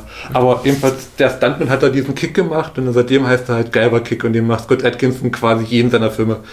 Äh, wie sein Backkick quasi ist das halt quasi so ein seiner Markenzeichen. Also muss man darauf achten, diesen einen Kick durch die Luft auf die Brust schlagen, äh, macht er immer. Äh, Guyver Dark Hero. Ja. Heißt es so deutsch? Was? Äh, Mutronics, Invasion der Supermutanten? Ja, Okay. der, der alte deutsche Titel ist super. Ich weiß jetzt auch gerade, gleich, ich, ich habe die gerade mal nebenbei gegoogelt. Ich weiß auch gerade, warum ich die gerade mit Stuart Gordon zusammengeschmissen habe, habe weil äh, Brian Houston, der produziert hat, aber die Regie ist von Stre Screaming Mad George, der auch für äh, Gordon früher die Spe Spezialeffekte gemacht hat. Es ist so ein Brei, der gerade Ja. Das Ja. ist halt manchmal bei solchen Machern und Filmen da aus den 90ern für die Videotheken ist es echt ein Brei geworden. Hast du sowas wie, Ja. hast du sowas wie eine Lieblingsszene oder eine Lieblingssequenz? bei Undisputed 2, ähm, ja. Ja. Ja, also der erste Kampf, sein Auftritt und dann quasi so dieser Western-Moment, quasi dieser Horrorfilm-Moment schon fast, wo da steht, dachte ich habe jetzt gewonnen, dann steht der andere nochmal auf und kriegt nochmal aufs Mal. Das ist so, Ja. auch so kurz inszenatorisch, so, weißt du, die Kamera wechselt so kurz die Verleihung auf den Fokus, auf den Hintermann, Atkins, weißt du, der steht nochmal auf und verprügelt ihn nochmal. Und dann der Finalkampf quasi, also, wo er halt wirklich ähm, Gas gibt und beide sich da nicht schenken, also. Wenn Undisputed 2 beginnt, habe ich immer so ein bisschen den Eindruck, äh, bevor ich mich dran erinnere, dann, dass er in der Jetztzeit spielt, dass er in so einer dystopischen Zukunft spielt, weil wir sehen ja wirklich diese Knastkämpfe und die werden ja offensichtlich im, im Fernsehen auf einem geheimen Kanal oder so übertragen. Also wir sehen Leute in Kneipen oder Bürogebäuden, alle irgendwie Ja. ganz, ganz dunkel, dü- düster, nur ausgeleuchtet, die ja äh, Sportwetten abschließen auf die Kämpfe, die dort im Knast stattfinden. Das ist ja schon richtig so eine professionelle, professionelle Ring, den wir da auch sehen. Ja. Und ich denke die ganze Zeit an sowas dann eben wie, wie, wie Fortress oder Flucht des Ja. Absalom und diese Art von Film. und äh, es wird dann aber relativ schnell deutlich gemacht, nee, nee, das ist einfach nur ein Knast in, Hm. in Sibirien, glaube ich. Ja, Ja, und äh, aus dem Thema, dass es dort tatsächlich irgendwie Leute äh, Sportwetten abschließen auf Kämpfe zwischen Knastis, die sich auch gegenseitig fast umbringen, wird nie so ein richtiges Thema, also wird schon ein Thema draus gemacht, weil das ist Thema des Films, aber es wird niemals so in Frage gestellt, dass es existiert. Da sitzen eben reiche, korrupte äh, Schweine, die Geld darauf setzen und der Gefängnisdirektor macht das alles Ja. so mit. es, es wird halt gestreamt, also ich denke mal, das ist so schon ein bisschen. Ja, ja, damals gestreamt, also es ist, das war ja damals schon in diese Streaming-Sachen, das hast du ja in vielen dieser Anfang der 2000er Sachen, so diese neue Online-Boom mit Webcams und Übertragung, Internet auf einmal anschauen, also das, das, das war damals so Höhepunkt der Zeit, wo man so, so der Umschwenk, so der Gedanke bei manchen Leuten schon kam, dass man das schon mit einbauen kann, was halt wie eine Zukunft wirkt, aber dann doch jetzt aktuell realer ist, als man sich denkt. Also Ja. es wird ja alles gestreamt, diese ganzen UFC-Sachen bei uns bei DAZN und sowas. Also da hast ja alles im Stream. Es wird ja nicht mehr im Fernsehen übertragen, ist ja alles Pay-Per-View oder bei Bezahldienstseiten, wo du was buchen kannst Ja, und dir dann anguckst. Das ist, denke ich mal, die haben einfach nur so gedacht, okay, es, es wirkt halt bedrohlicher und krimineller, wenn man es halt nochmal so Sportwetten in so einem Club ähm, zeigt, ähm, der auch eigentlich nur voller Männer ist und ein paar Damen, die bedienen. Dieser Junge mit seinem Burger, dieser vom Burger World, so, der anbringt und dann dieser böse Russen-Mafia-Typ, der dir nochmal kurz das Kind ärgert, wo du dich immer fragst, führt das noch zu was? Oder nee, der kriegt jetzt wirklich nur seinen Burger, um sich den Kampf anzugucken. Es ist ja auch herrlich so, dass so, du merkst halt sofort, wer der Böse im Film ist. Also, also die Überbösen quasi, die im Hintergrund stehen, alles leiten, das ist ja der versteckt ja gar nichts, der Film. Ja, ja. Und, und trotzdem tut er so ein bisschen so zur, zur Hälfte ja. der Spielzeit, als wäre das alles eine wahnsinnig große Überraschung, habe ich ja. das Gefühl. Aber er, er, darf das eben auch. Ich meine, da liegt jetzt auch nicht die, also da liegt nicht meine Erwartungshaltung an den Film, das für mich in der Hinsicht überrascht. Das ist auch, auch total in Ordnung so. Die Handlung ist jetzt eben wirklich eher, eher zweckmäßig ich, ich finde es, wie gesagt, wie, wie gesagt, ich habe es, glaube ich, vorhin schon angedeutet, nicht so, nicht so auffällig wie Ninja Shadow of a Tear, die Zweckmäßigkeit der Handlung. Da habe ich noch viel mehr das Gefühl. Da sehen wir einfach eine relativ konfuse Schnitzeljagd, die eigentlich keinerlei Sinn ergibt. Hier bei Undisputed 2 kann ich zumindest noch so ein gewisses Regelwerk erkennen, nachdem die alle handeln. Bei Ninja Shadow of a Tear ist es schon wirklich nur noch so, aha, okay, ja, nächster Hinweis, auf nach ähm, Burma oder so. das ist super. Scott Atkins geht in eine Bar. Ja, ja, genau. Warum genau ist er da? Weil es mir jemand gesagt hat. Oder weil genau. er irgendwie, äh, genau, einen, einen Kampfstil wiedererkannt hat. Und das machen doch nur die in dem Dojo. Und genau. Äh, genau. Äh, und naja, dann ist, also es gibt ja diesen Running Gag, also in jedem Scott Atkins-Film, den ich gesehen habe, jetzt aus Undisputed, ähm, da kann er keine Bar gehen, hm. geht ja in eine Bar und es bricht ein Kampf los. Also immer. Also in jedem Film, sei es Avenge, Avengement, äh, spielt, der Film spielt ja zum größten Teil dieser Bar mit den Rückblicken. Ähm, ja. Accident Man. Ja. Er geht in eine Bar am Anfang, nachdem er seinen Auftrag gemacht hat, und verprügelt erstmal Leute. Na klar. Dann geht er in eine andere Bar, wo er seine Auftragskillerfreunde trifft. Wo dann auch irgendwann eine Prügelei losbricht. Also, ich gehe niemals mit Scott Atkins eine Bar was trinken. Es, es bricht definitiv eine Prügelei los. Also. ähm, ich, äh, ich, äh, ich bin ganz froh, ehrlich gesagt, dass wir ständig hier vom irgendwie thematisch abdriften, weil ich ehrlich gesagt auch ein bisschen Bedenken hatte im, im Vorfeld, was ist, was man überhaupt Sinnvolles im Rahmen eines Filmgesprächs über The Undisputed 2 sagen könnte, der ein, ein Film, der eben wirklich hauptsächlich sein, seine äh, Anziehungskraft oder seine Stärke aus der Persona von Scott Atkins schöpft und eben den tollen Kampfsequenzen und äh, Michael J. White auch natürlich. Ich vergesse immer so ein bisschen, ich lasse ihn immer so ein bisschen hinten runterfallen, aber das ist überhaupt nicht verdient. Er ist eben ein wirklich großartiger Kämpfer, aber wirklich der, der geheime Held des Films ist einfach Scott Atkins. Ich glaube, mit dem hat auch keiner so richtig gerettet, gerechnet. Du siehst ihn einfach und weißt, oh meine Güte. Das, das ist so, ja. Das, das ja. ist halt, glaube ich, auch so, was sie dann entdeckt und gewusst haben und haben ihn dann halt zum Helden gemacht in Teil 3. Warum nicht? Also, ja, das klar. ist das, was die Fans sehen wollten. Also ich, das ist, ist halt nicht böse mein für Michael J. White. Der, der, macht das super. Das ist auch ein super äh, Held, aber Scott Atkins klaut ihn halt einfach die Show. Ich habe, ich, ich, ja. ich, ich, fand das Ende so ein bisschen merkwürdig. Also nicht das Ende, Ende. Das am Bahnsteig finde ich wunderbar, wenn eben, äh, ich will, will immer sagen Rocketman. Ähm, Iceman, Iceman Nikolai wieder mit seiner Enkelin zusammenführt. Ich finde das sehr angerührt und eigentlich auch sehr schön, inszenatorisch auch sehr schön mit diesem Kamerakran, den sie nochmal rausholen und äh, alles ganz toll gemacht. Aber nee, so der, der, der Moment davor, wenn eben, äh, oder der Moment davor, davor, äh, vor der Konfrontation mit den russischen Mobstern, wenn eben äh, äh Iceman hier äh, Boyka im Ring besiegt ja. und ihm das Bein bricht mit diesem kurzen Flashback zu dem Gespräch, was er mit Nikolai hatte ja. bei dieser, bei, bei, beim Training. Und ich denke, es ist so, wer, wer hätte es nicht wirklich von wahrer Größe gezeugt seitens Iceman, wenn er Boyka nicht das Bein gebrochen hätte? Ich meine, Boyka ist eine miese Sau. Der, der macht auch böse Sachen. Aber ihn da irgendwie so hinzuhalten, so eine Minute lang auf dieser Einstellung festzuhalten, wie er dieses Bein da im Griff hat und die ganze Zeit so anzuteasern, jetzt kommt gleich der Beinbruch und ihm dann tatsächlich das Bein zu brechen, das tut mir jedes Mal weh. Ich denke, eigentlich ist es ein echt uncooler Move für, also im wahrsten Sinne des Wortes für einen Helden. Ja, es ist, es ist ein Wonder Warsy Move. Ähm, ähm, so kurz mal äh, Wonder Warsy dissen, kann man nie genug machen. Der hat das nämlich wirklich gemacht in einiger Kämpfe. Gegnerin Arm gebrochen. Ach scheiße, ey. Also. Ja. Also ich meine, das ist UFC, das ist halt MMA im Kampf, da kann sowas passieren. Mhm aus Versehen ein Tritt gegen Schienbein oder Schädel und mhm. Gesicht oder ein Arm und der blockt ab und hast da einen richtigen Treffer abgekommen, dann kann was brechen, aber die hat ja wirklich auch in so einem Aufgabegriff ihr Gegner den Arm gebrochen. Also ah. jetzt, ja. Ich weiß, äh, die, wir kriegen dann das noch so eine weh. totale von, von Scott Atkins, wie er da liegt, vom Boyka da im Ring und, und eben das Bein komplett einmal verdreht und ich das ist, also ich weiß auch nicht. Das, das, das CGI ist halt schlecht gealtert. ich das fand's Bein okay, ist, ich fand's okay. Ja, das, also du siehst halt, dass es so ein bisschen Computereffekt ist, weil das Bein passt irgendwie nicht mehr dazu im Boden irgendwie. Ja. Aber ja, es ist, ist, halt für das Produktionsniveau ist es gut gemacht und man sieht ja, dass das Bein gebrochen ist. Also, mhm. aber das ist halt wirklich so dieser Moment, wo ich denke so, der gibt doch auf eigentlich, aber nein, er muss Bolker halt richtig besiegen und muss diese Kniescheibe, oh, und dann macht es so und so, mhm. ah das ist halt so, so Bloodsport-mäßig, wo, wo der eine Typ den anderen dagegen ins Schienbein tritt und dann ja. der Knochen rausguckt, so, oh. Leute, das ist jetzt Kino, was noch wehtut. Ich, ich wollte eine Sache auf jeden Fall noch erwähnen, äh, Ja. be- bevor ich es vergesse, ist, dass der Film nämlich, äh, dass der Film erstaunlich hu- humorvoll ist hier und da, äh, was ja auch eine eine Kunst ist, also Co Comedic Timing, gu gute Filme zu inszenieren und es gibt eben einige wirklich sehr komische Sequenzen. Also erstmal natürlich dieses, dieses ganze Opening, was so ein bisschen an Lost in Translation erinnert. Und der Mit Wodka. Ja, genau.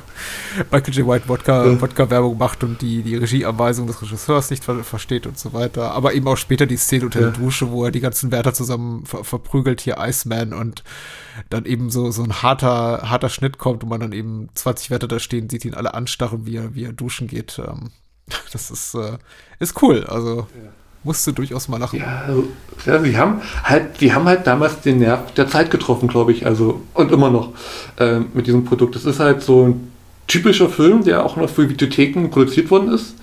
Was es ja gibt es ja nicht mehr. Also alles, was jetzt äh, nach 2010, also auch schon Ninja Shadow of Tears ist ja, ich weiß nicht für was sie es damals produziert haben, Streamingdienste oder vielleicht noch den letzten Videotheken, aber es ist ja im Grunde werden ja diese ganzen B-Action-Filme jetzt nur noch für Online-Streaming-Markt und VOD-Dienste äh, Ja, produziert. ja. Ähm, Auch, hm. und da, du hast halt diese Filme, die sind so knapp 90 Minuten lang. Ähm, noch ein halbwegs schickes Cover, obwohl das für Undisputed 2 schon relativ hässlich ist. Ah, auf jeden Ähm, Fall, ja. Ja. Hast halt da Namen, hast halt Michael J. White, schreibt da drunter der Typ aus Born und Mhm. hast du nicht gesehen? Und Universal Soldier 2 vom Produzenten von äh, und schon allein Von Eis am Stiel 1 bis Ja. 4 oder so. Ah, nee, Eis am Stiel. Oh.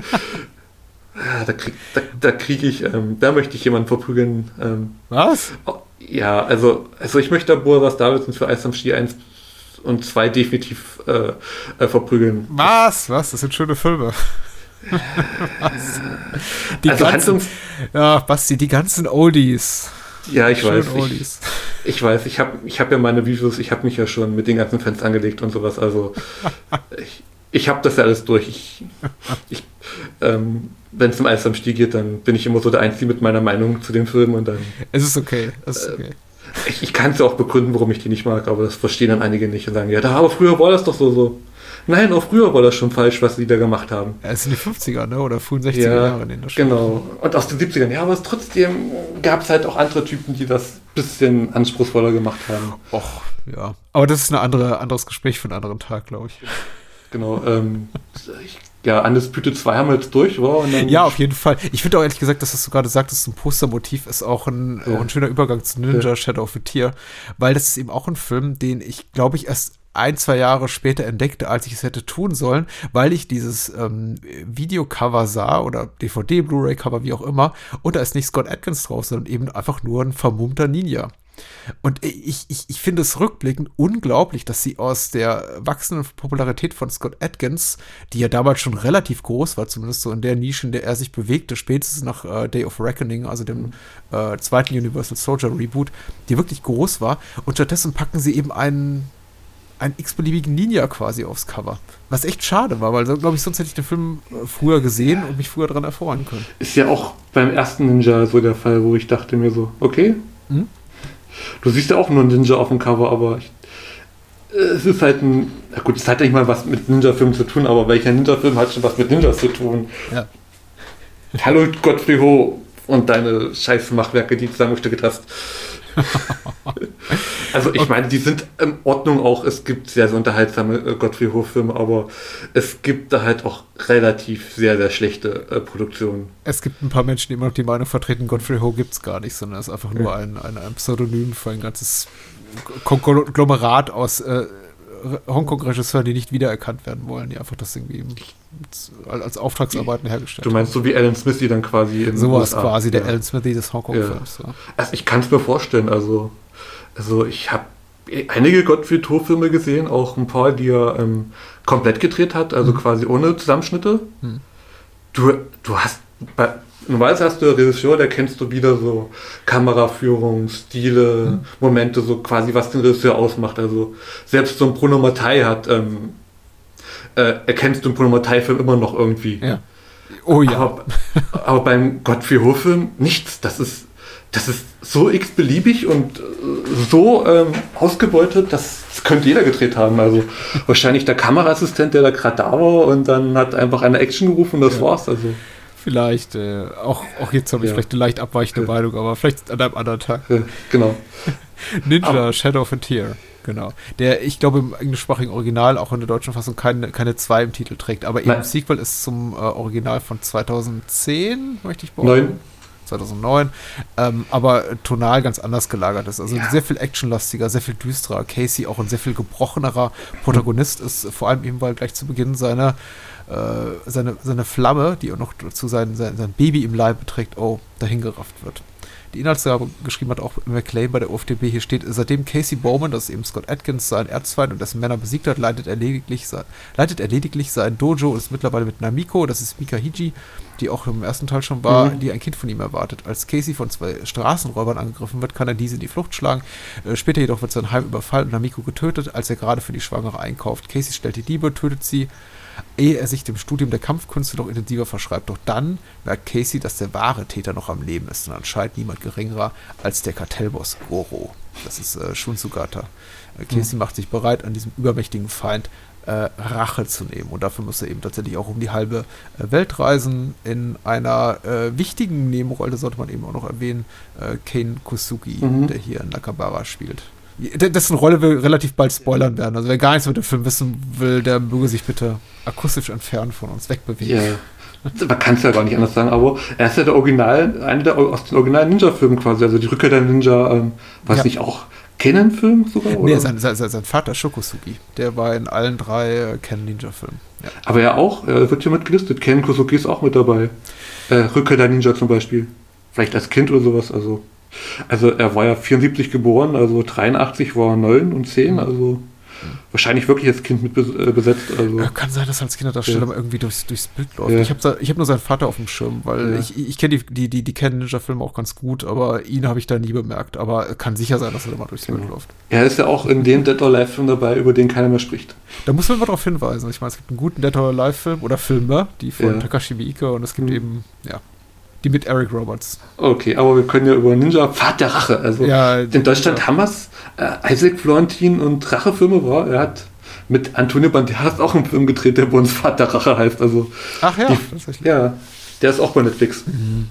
Man kann sich actionweise, also Netflix und Co. sind halt nicht immer so super, aber Nischen- und Genreproduktionen, so aktuellere, findet man da wahrscheinlich einfacher als sonst im Laden aktuell zum Kaufen. Also, also jetzt Ninja habe ich mir damals die Blu-ray von Splendid gekauft, als sie erschien. Also Ich finde Ninja Shadow of the Tear actionseitig bombastisch, aber Ja. wie, wie, wie schon vorhin gesagt, äh, was jetzt so die Dramaturgie betrifft, das Drehbuch betrifft, finde ich ihn noch ähm, zweckdienlicher, einfach um Scott Atkins von einer von einem Action-Szenario ins nächste zu schubsen. Also es wirkt, es wirkt teilweise dermaßen äh, erzwungen, also dramaturgisch erzwungen und äh, holprig, auch was so die ganzen expositorischen Dialoge betrifft, wo, wo sich dann eben Menschen ganz klar ins Gesicht sagen, so, du bist hier, um dies zu tun. Ah ja, gut, dich hier zu treffen, denn du bist hier, um dies zu tun. Und also es bleibt, sagen wir mal, es gibt in diesem Film überhaupt keinen Subtext in den Dialogen. Alles wird gerade frei herausgesagt und äh, wenn eben zum Beispiel äh, Casey einen guten Einfall hat, Mhm. wie zum Beispiel, da, dass er hier den Kampfstil von seinen Angreifern wiedererkennt, dann äußert er es eben auch ganz klar dann äh, und, und geht da zu seinem Gegenüber, in dem Fall eben Nakabara, also Ken Kusugi hier, und sagt, das sind wir noch die und die, ja, ja, die arbeiten, die, die trainieren in dem Do- Do- Dojo am anderen anderen Ende der Stadt und die hängen doch auch mit dem und dem zusammen. Ja, ja, ja. Und das ist schon, äh, also es ist erzählerisch nicht elegant, aber actionseitig bombastisch gut, finde ich. Ja, also ich habe den jetzt auch zum zweiten oder dritten Mal gesehen. Oh, also ähm, was Tim Mann da macht, ist äh, als Choreograf quasi und auch mal eine kurze Szene mitspielt, ähm, also unglaublich gut. Also ähm, wie gesagt, wir müssten, also bei Undisputed 2 war es noch G.G. Perry, der ja auch schon Legende der ähm, Stuntmänner und Kampfchoreografen ist, aber Tim Mann ist quasi auch ähm, so die neue Riege der ähm, Action-Choreografen der Kamera. Also, der, man muss immer bedenken, Scott Atkins führt ja manchmal auch nur das aus, was er mit dem Choreografen dann und den Stuntmännern so ein bisschen bespricht. Ja, klar. Er hat ja erzählt, früher hat er sich das nicht getraut, jetzt sagt er, was er gerne machen möchte und wo er denkt, das funktioniert. Äh, Und das denke ich mal, hat er hier dann schon bei Ninja Shadow of Tears auch gemacht und gesagt, hier, das sind klar meine Stärken und meine Schwächen. Und dann merkt man halt leider auch, dass er sich verletzt hat irgendwann. Und dann das ist der einzige Film, wo Scott Atkins in Martial Arts Szenen wirklich richtig gedoubelt wird. Ja. Nicht bei irgendwelchen Fällen nur Stutzen durch Wände, sondern wirklich in ein paar kurzen Szenen wird er gedoubelt. Ja. darum wahrscheinlich auch das Ninja-Kostüm. Vielleicht ist so die Sequel entstanden, vorher hatten sie irgendwas komplett anderes geplant. 2013 war eben auch äh, Atkins und Florentines Karriere so weit gedient, dass man eben wirklich auch das Gefühl hatte, sie, sie wollen nicht nur an ihre Grenzen stoßen, sondern irgendwie darüber hinausgehen. Also es gibt einige, einige Takes in dem Film, zum Beispiel diesen One-Take am, zu Beginn in diesem Dojo, wo er eben in dieses, ja. äh, dieses Dojo besucht, der, der, der Menschen, die ihm eben vor angegriffen haben und von denen er vermutet, dass ja. sie eben seine Frau getötet haben.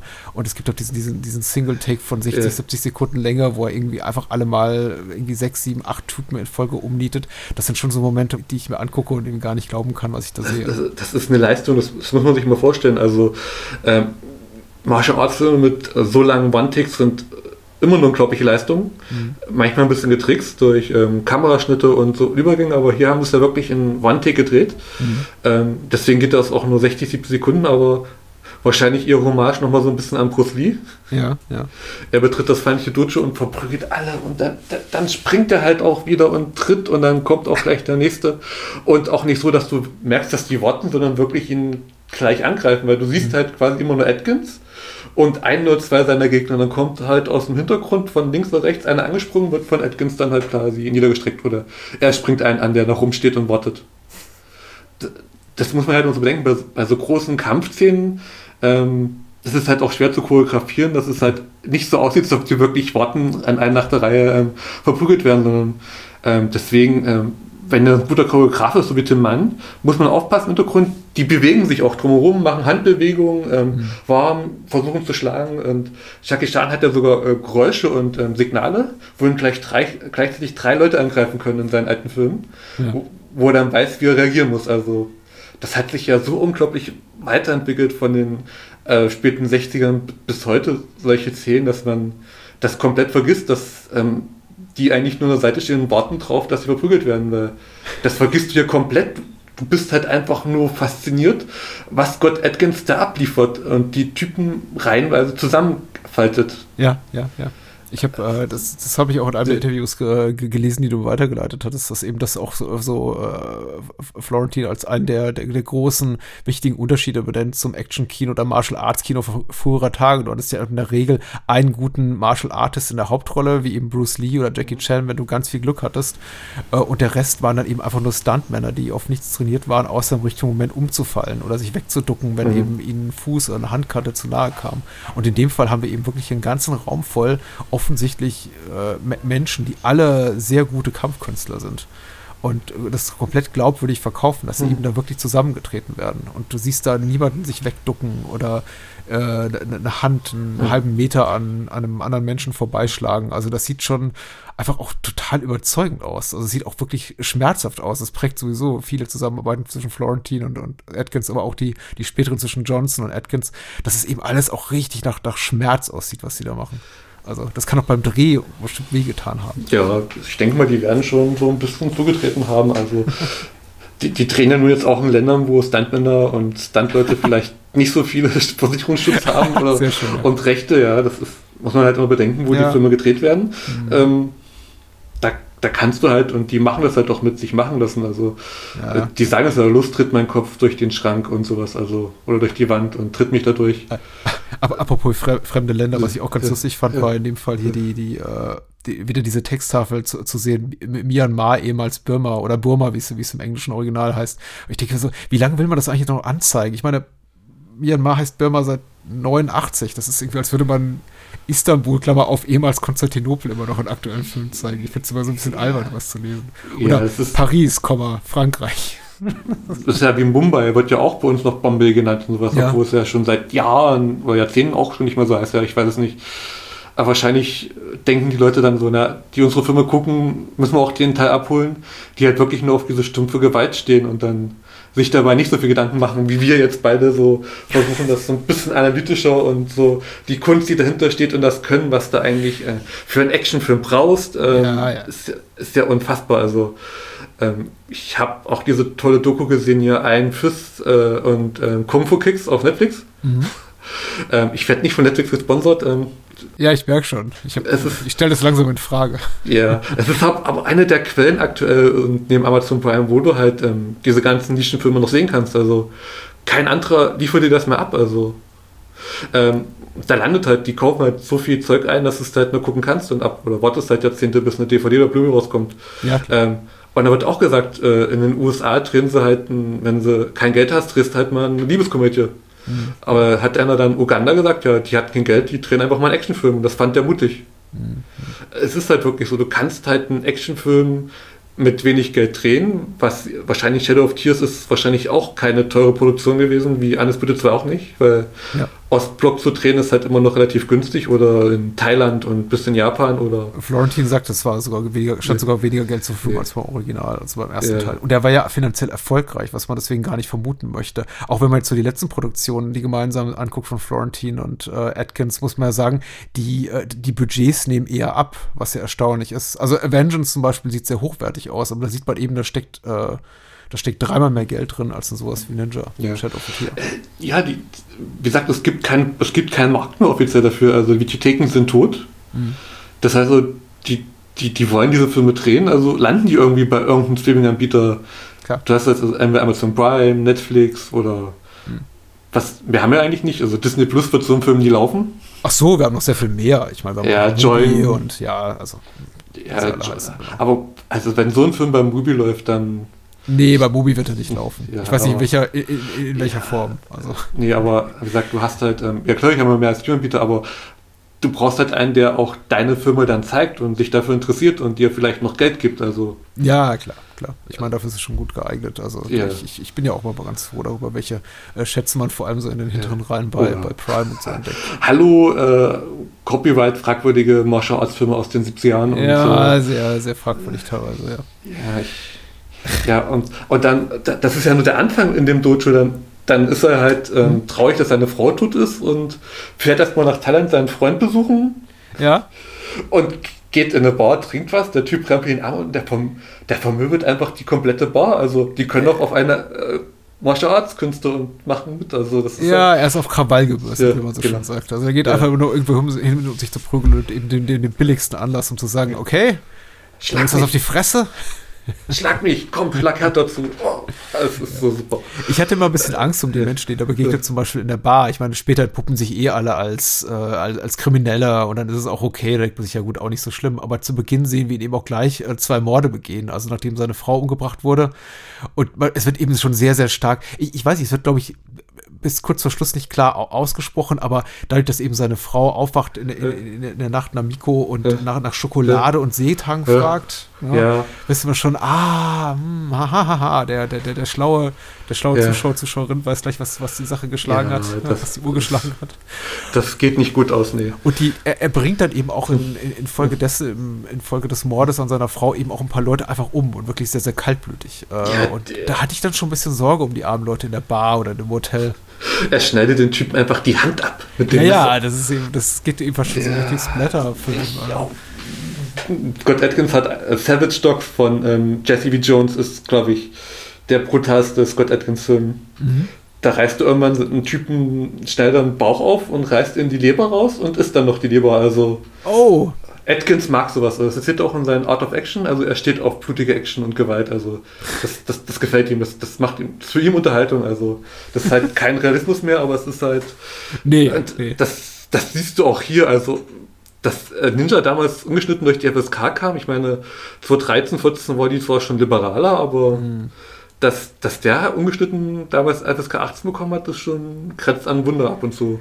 Ja, ja, ja. Also, äh, Nicht mehr realistisch, nee. Nein, äh, ich meine, das ist ja sowieso kein Kriterium, kein Nee. qualitativer Maßstab für irgendwie Filme, aber er benutzt, er hat noch nicht mal sowas wie eine, er fühlt sich noch nicht mal authentisch an innerhalb der, der ihm, ihm eigenen Logik, sondern es ist eben wirklich Ja. auch noch so eine Art Schnitzeljagdfilm, wo, äh, in, in dem Scott Atkins eben an Schauplätzen landet, wo ungefähr jedes kriminelle Eleme- Element in der Umgebung auf ihn zu warten scheint. Ich finde es eben ganz erstaunlich, wenn er zum Beispiel irgendwann in, in Rangoon, also in Yangon, äh, la landet, dass wirklich die ganze Stadt auf ihn zu warten scheint. Der kommt wirklich aus dem Flughafenterminal und na klar, erstmal wartet ein Taxifahrer auf ihn, so der Comic Relief, Mike, was ich jetzt so, so mäßig gelungen nur finde, aber auch die ganze kriminelle Unterwelt der Stadt scheint ungefähr mitbekommen zu haben, oh, Casey ist in der Stadt, also äh, lass, uns mal, lass uns mal aufrüsten, um ihn platt zu machen. Ja. Das ist äh, erstaunlich. Ja, das ist halt wirklich quasi nur noch Mitte zum Zweck, aber es ist halt, ähm, äh, das hat Bruce Lee halt auch nicht anders gemacht, als er dann die Macht über seine Firma hatte. Also ähm. Way of the Dragon, ähm, die Rückkehr der Todesklasse in Deutschland, glaube ich, war. Ja, ja. Sein eigene, seine erste Regiearbeit, er landet in Italien und die fliegen Chuck Norris ein, dass er dann gegen, am Ende gegen Bruce Lee verprügelt, weil sie da keine Chance gegen ihn haben.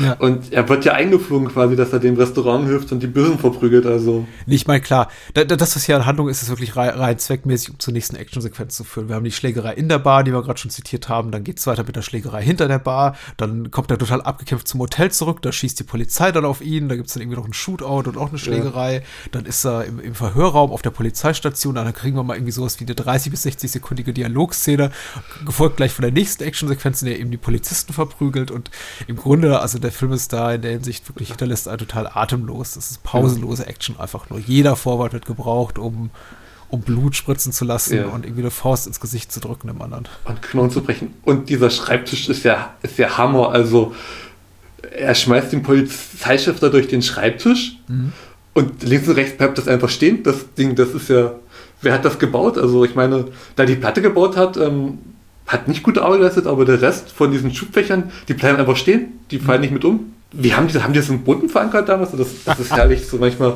ist das so, wenn irgendein Regisseur nicht richtig aufgepasst hat und die Action, ach, das sieht gut aus, der knallt durch den Tisch. Das fällt keinem auf, dass da links und rechts da stehen bleibt. Lass das einfach. Ich, das sind so Momente, wo du denkst, so, ja, okay, die hatten, da hat dann irgendwer nicht so viel Geld, oder das musste schnell gedreht werden und dann bleibt das halt stehen. Also, Ich glaube, wenn man so ein bisschen genauer hinguckt, merkt man schon an der einen oder anderen Stelle so das knappe Budget. Aber es fällt Ja. jetzt nicht wirklich stören. Nee. es ist halt nur ein bisschen lustig. Also, ich denke mal, es war auch vielleicht nur ein Gag oder so, dass der Schreibtisch halt stehen bleibt. Ja, Ähm, ja, der erzählt ja auch immer wieder, die haben, die haben höchstens 14 Tage oder drei Wochen Zeit, so einen Film zu drehen. Das heißt also, du hast halt, oh, sie hatten 36 Drehtage immerhin. oh gut, ja, das ist schon ein bisschen mehr. Also. Aber es ist trotzdem nicht viel, wenn du bedenkst, was Jackie Chan äh, bei Drunken 2 vier Monate fürs Finale gedreht durfte. Ja, klar. Es sind halt 36 Drehtage für so viele Action-Szenen einfach und solange auch so K- Kämpfe, die ein paar Minuten dauern, Ja, ja. die hast, das ist halt unglaublich, was die in der Zeit da runterprügeln. Also. Na, mir fiel so die, Ja, die ja, begrenzten Mittel vor allem auf in den Szenen mit äh, Goro, eben diesem, diesem Triadenboss, diesem Oberboss äh, mit seinem äh, Handlanger Miat. Und man, man sieht die eben, bis es zu dieser Konfrontation kommt zwischen Casey und Miat, was auch ein toller Kampf ist, äh, sieht man die beiden eben wirklich nur in einem dunklen kleinen Büro hocken und Ja. Gespräche führen wie, er kommt, er kommt näher, bald ist er da. Er ist hier. und so geht es eben 70 Ja. Minuten lang. Und ich dachte, ja, also das ist jetzt taugt nicht wirklich gerade, um, um so einen bedrohlichen Bösewicht aufzu, aufzubauen, den eigentlich immer nur in, in, in derselben Umgebung zu zeigen. Ich meine, einmal da voraus und jemanden umbringen, aber es ist so. Er, er, er hat ein tolles, tolles Kampfwerkzeug, muss man sagen. Also eine tödliche Waffe, dieses, dieses Ding diese ist super. Ja. Diese Ke- Peitsche mit dem Widerhaken, mit den Stählern, das ist schon toll. Aber wir haben, wir lernen ja dann, weil der Film ist ja dann noch nicht zu Ende, er ist ja gar nicht der Bösewicht, also, also er ist ein, einer der Böse. Und dann kommt die Überraschung. die Überraschung, sag mal. Ken Kusaki ist der Böse, sein bester Freund und Trainingspartner hat seine Frau umgebracht, weil Ja. er Goro ausschalten sollte, wegen seinem Drogengeschäft. So, und ich mir so, okay. Ja, es ist. Ich finde ich find die Auflösung des Ganzen so lustig, weil sie Ja. auch dann quasi. äh, Es ist, der Film geht nur eine Viertelstunde und man fragt Ja. sich, ob jemand erst zum ersten Mal sieht, schon, hm, warum, warum ist da noch so viel Zeit auf Ja. der Uhr? Und dann kommt er mit einem Paket geliefert. Ja. Und äh, der Paketlieferant hat etwas Merkwürdiges an sich, nämlich, glaube ich, irgendwie ein Symbol dieser, dieser. Vereinigung. Ja. Ja, dass dieses Messer da Ja. genau trägt er an sich mit diesem Symbol drauf, was eben äh, Casey wiedererkennt. Und natürlich ist das ganze große Umzugskarton, große Paket voller Drogen. Ja. Äh, Auch dieser Dialog dann, du hast zwei Optionen. Also entweder arbeiten wir zusammen oder einer von uns beiden stirbt. Es gibt nur eine Option. Und dann, Ja. und dann prügeln sie sich nochmal. Er ist ja schon angeschlagen, also er hat ja schon am Hals nochmal diese Wunden nochmal, Casey. Also, aber er kämpft natürlich nochmal auf Rache, weil er hat seine Frau getötet und den anderen. Was natürlich, wenn man genau aufpasst, schon mitbekommt, weil Ken Kosaki selbst da reingerannt kommt, als der, äh, als Lukas schon tot liegt. Also So, ich war's nicht, ich komme gerade von draußen, uh, ich bin nicht auffällig, so, das ist so.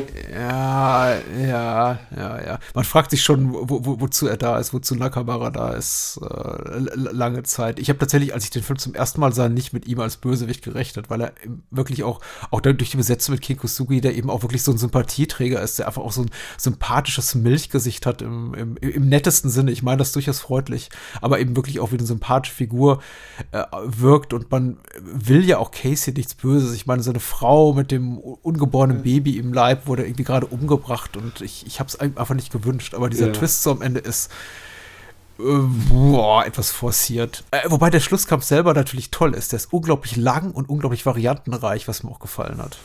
Das ist halt mit diesen neueren Actionfilmen jetzt, wo du die ganzen Talente hast, also die halt nicht von Hollywood genutzt werden. Also hm. ich könnte jetzt so meinen Hass gegen einen bestimmten Hollywood-Darsteller ausrichten, aber ich genug schon mit Eis am Stiel schon für böse Fanbriefe gesorgt. Ähm, sagen wir einfach mal so, ich bin kein großer Freund von Tom Cruise und seine Mission okay. Impossible Filme. Mhm. Das ist für mich ein Unterschied, ob du halt deine Stunts selber machst oder deine Kampfszenen selber machst. Und das mhm. ist halt, als Scott Atkins, die sehen das alle, diese Martial Arts Szenen sehen die ja gar nicht als Stunts, also das sehen die halt als ihr Können ja. als Handwerk.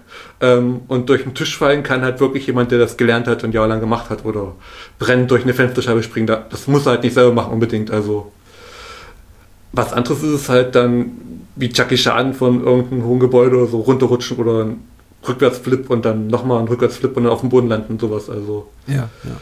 Er sagt, und das, das merkst du ja auch, dass die halt im Hintergrund so Tim Mann, so, der das alles choreografiert hat, mit Atkins wahrscheinlich schon zusammen und dem ganzen Team, dass die halt geguckt haben, was können die in der Zeit schnell zusammenschustern und machen mhm. und Ken Kosaki nochmal gut dastehen lassen und Scott Atkins. Also dann weil, weil, weil der Name äh, Jackie Chan jetzt ein paar Mal fiel. Ich, was ich jetzt ganz erstaunlich fand, im, im Zuge meiner Vorbereitung habe ich mir auch noch so mal so ein paar ältere, ältere oder nicht ganz so alte Jackie Chan Sachen angeguckt und da, da merkt man dann eben auch noch mal so die qualitativen Unterschiede. Ich meine, Jackie Chan ist eben auch ein äh, Kampfkünstler, aber er hat eben, er ist eben hauptsächlich, äh, hat er gelernt an der Peking Opera School. Er ist eben auch ein, ein ich möchte eher sagen, ein Körper, Körperkomiker, der sehr gut verkaufen kann. Die mhm. Tatsache, dass er äh, die, die, die trügerischen mhm. Schein, dass er eben ein sehr guter Kampfkünstler mhm. ist, was, was er nicht ist. Bei Scott okay. Atkins merkt man eben auch jedes Mal, genauso wie bei Michael J. White oder yeah. Kisugi, dass sie eben wirklich gut kämpfen können. Yeah. Also so, so, so große Freude ich habe zum Beispiel an Jackie Chan mhm. Stunts. Und ich habe mir jetzt auch noch mal äh, die Tage First Strike angeguckt und äh, Super Cop als den dritten Police Story Film.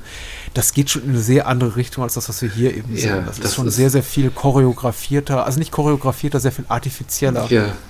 Das äh, ist auch nochmal anders als Schaubörser zum Beispiel.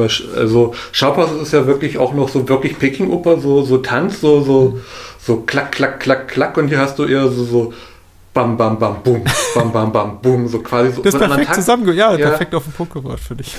Ja, das ist halt wirklich so, so die Sharper-Filme hatten ja auch schon wirklich unglaublich lange Einstellungen, wo die hin und her gesprungen sind in den späteren Jahren und mhm. Kämpfe gezeigt haben. Aber so der typische Sharper-Film, so, wenn du dir so 9 von 10 anguckst, sind halt wirklich klack, klack, klack, klack, klack, klack. Mhm. Und bei Scott Atkins und Co. bei den neuen hast du halt bam, bam, bam, boom, bam, bam, bam, boom. Ja, es hat eben was eher, äh, was, was äh, Chan-Filme haben, eben, ja. aber eben auch teilweise äh, Filme von Jet Li, äh, ist, die, die, haben eher sowas Musical-haftes. Das ist eher Akrobatik, das ist Tanz, das ist auch Tanz oder, oder Musical-Akrobatik im, im, im, tollsten Sinne. Ich liebe das. Äh, ich, ich möchte keinen der Fong Sayuk-Filme äh, missen und auch keinen Jackie Chan-Film missen, aber es ist eben noch mal was völlig anderes als das hier, das eben ein unglaubliches Tempo hat, eine unglaubliche Unmittelbarkeit, eine unglaubliche auch, auch Schmerzhaftigkeit, auch Glaubwürdigkeit innerhalb dieses, dieses komplett ja. fiktiven filmischen Kosmos. Also das ist auch wirklich, das, das tut einfach ja. weh. Und das beeindruckt eben nochmal auf eine ganz ja. andere Art und Weise, weil es gibt viele Epigonen von Chan und Lee, die gesagt haben, ja, das sind meine großen Vorbilder und ich mache es jetzt genauso. Und in, in, in, in dem Fahrwasser haben wir eben viele Kung-Fu-Streifen da bekommen. In den 80er, 90er Jahren, ja, das alles versucht so ein bisschen zu imitieren. Und oft ist es auch amüsant, aber das ist eben einfach doch mal so, das ist eben noch was ganz Neues, was die hier machen, also zumindest auf dem Könner-Level. Genau. Es ist halt quasi die Generation nach Lee, äh, also Jet, Bruce Lee, ähm, Jet Lee und Jackie Chan. Hm. Und halt hinter Kamera Yunmo Ping und Co., die das choreografiert haben und erdacht haben. Und Regisseure hast du halt dann jetzt Isaac Florentin, Tim Mann, Gigi Perry, der schon unglaublich große Actionfilme choreografiert hat. Ähm, ja. Atkins, dann hast du halt auch schon, nach Atkins kommt schon die nächste Generation. Also ähm, hast du jetzt sowas wie Windut ähm, Jambal aus Indien, der mit seiner Kommando-Trilogie einfach Ja. auch nochmal die nächste Stufe ging, quasi was physikalisch machbar ist und was, was er zeigt, geht dann so in Richtung aus Atkins und Jackie Chan mit unglaublicher Akrobatik und Kampfkunsttalente, die, das du vorher noch nie gesehen hast, das sich einfach auch nochmal wegfegt und dann auch bei den Frauen tut sich wieder was. Also ähm, Amy Johnson ähm, und Juju Chan sind so zwei positive Beispiele, so ähm, die halt wirklich nochmal zeigen, dass auch Frauen im Martial Arts Film mitspielen können und halt auch Männer den Arsch versohlen können.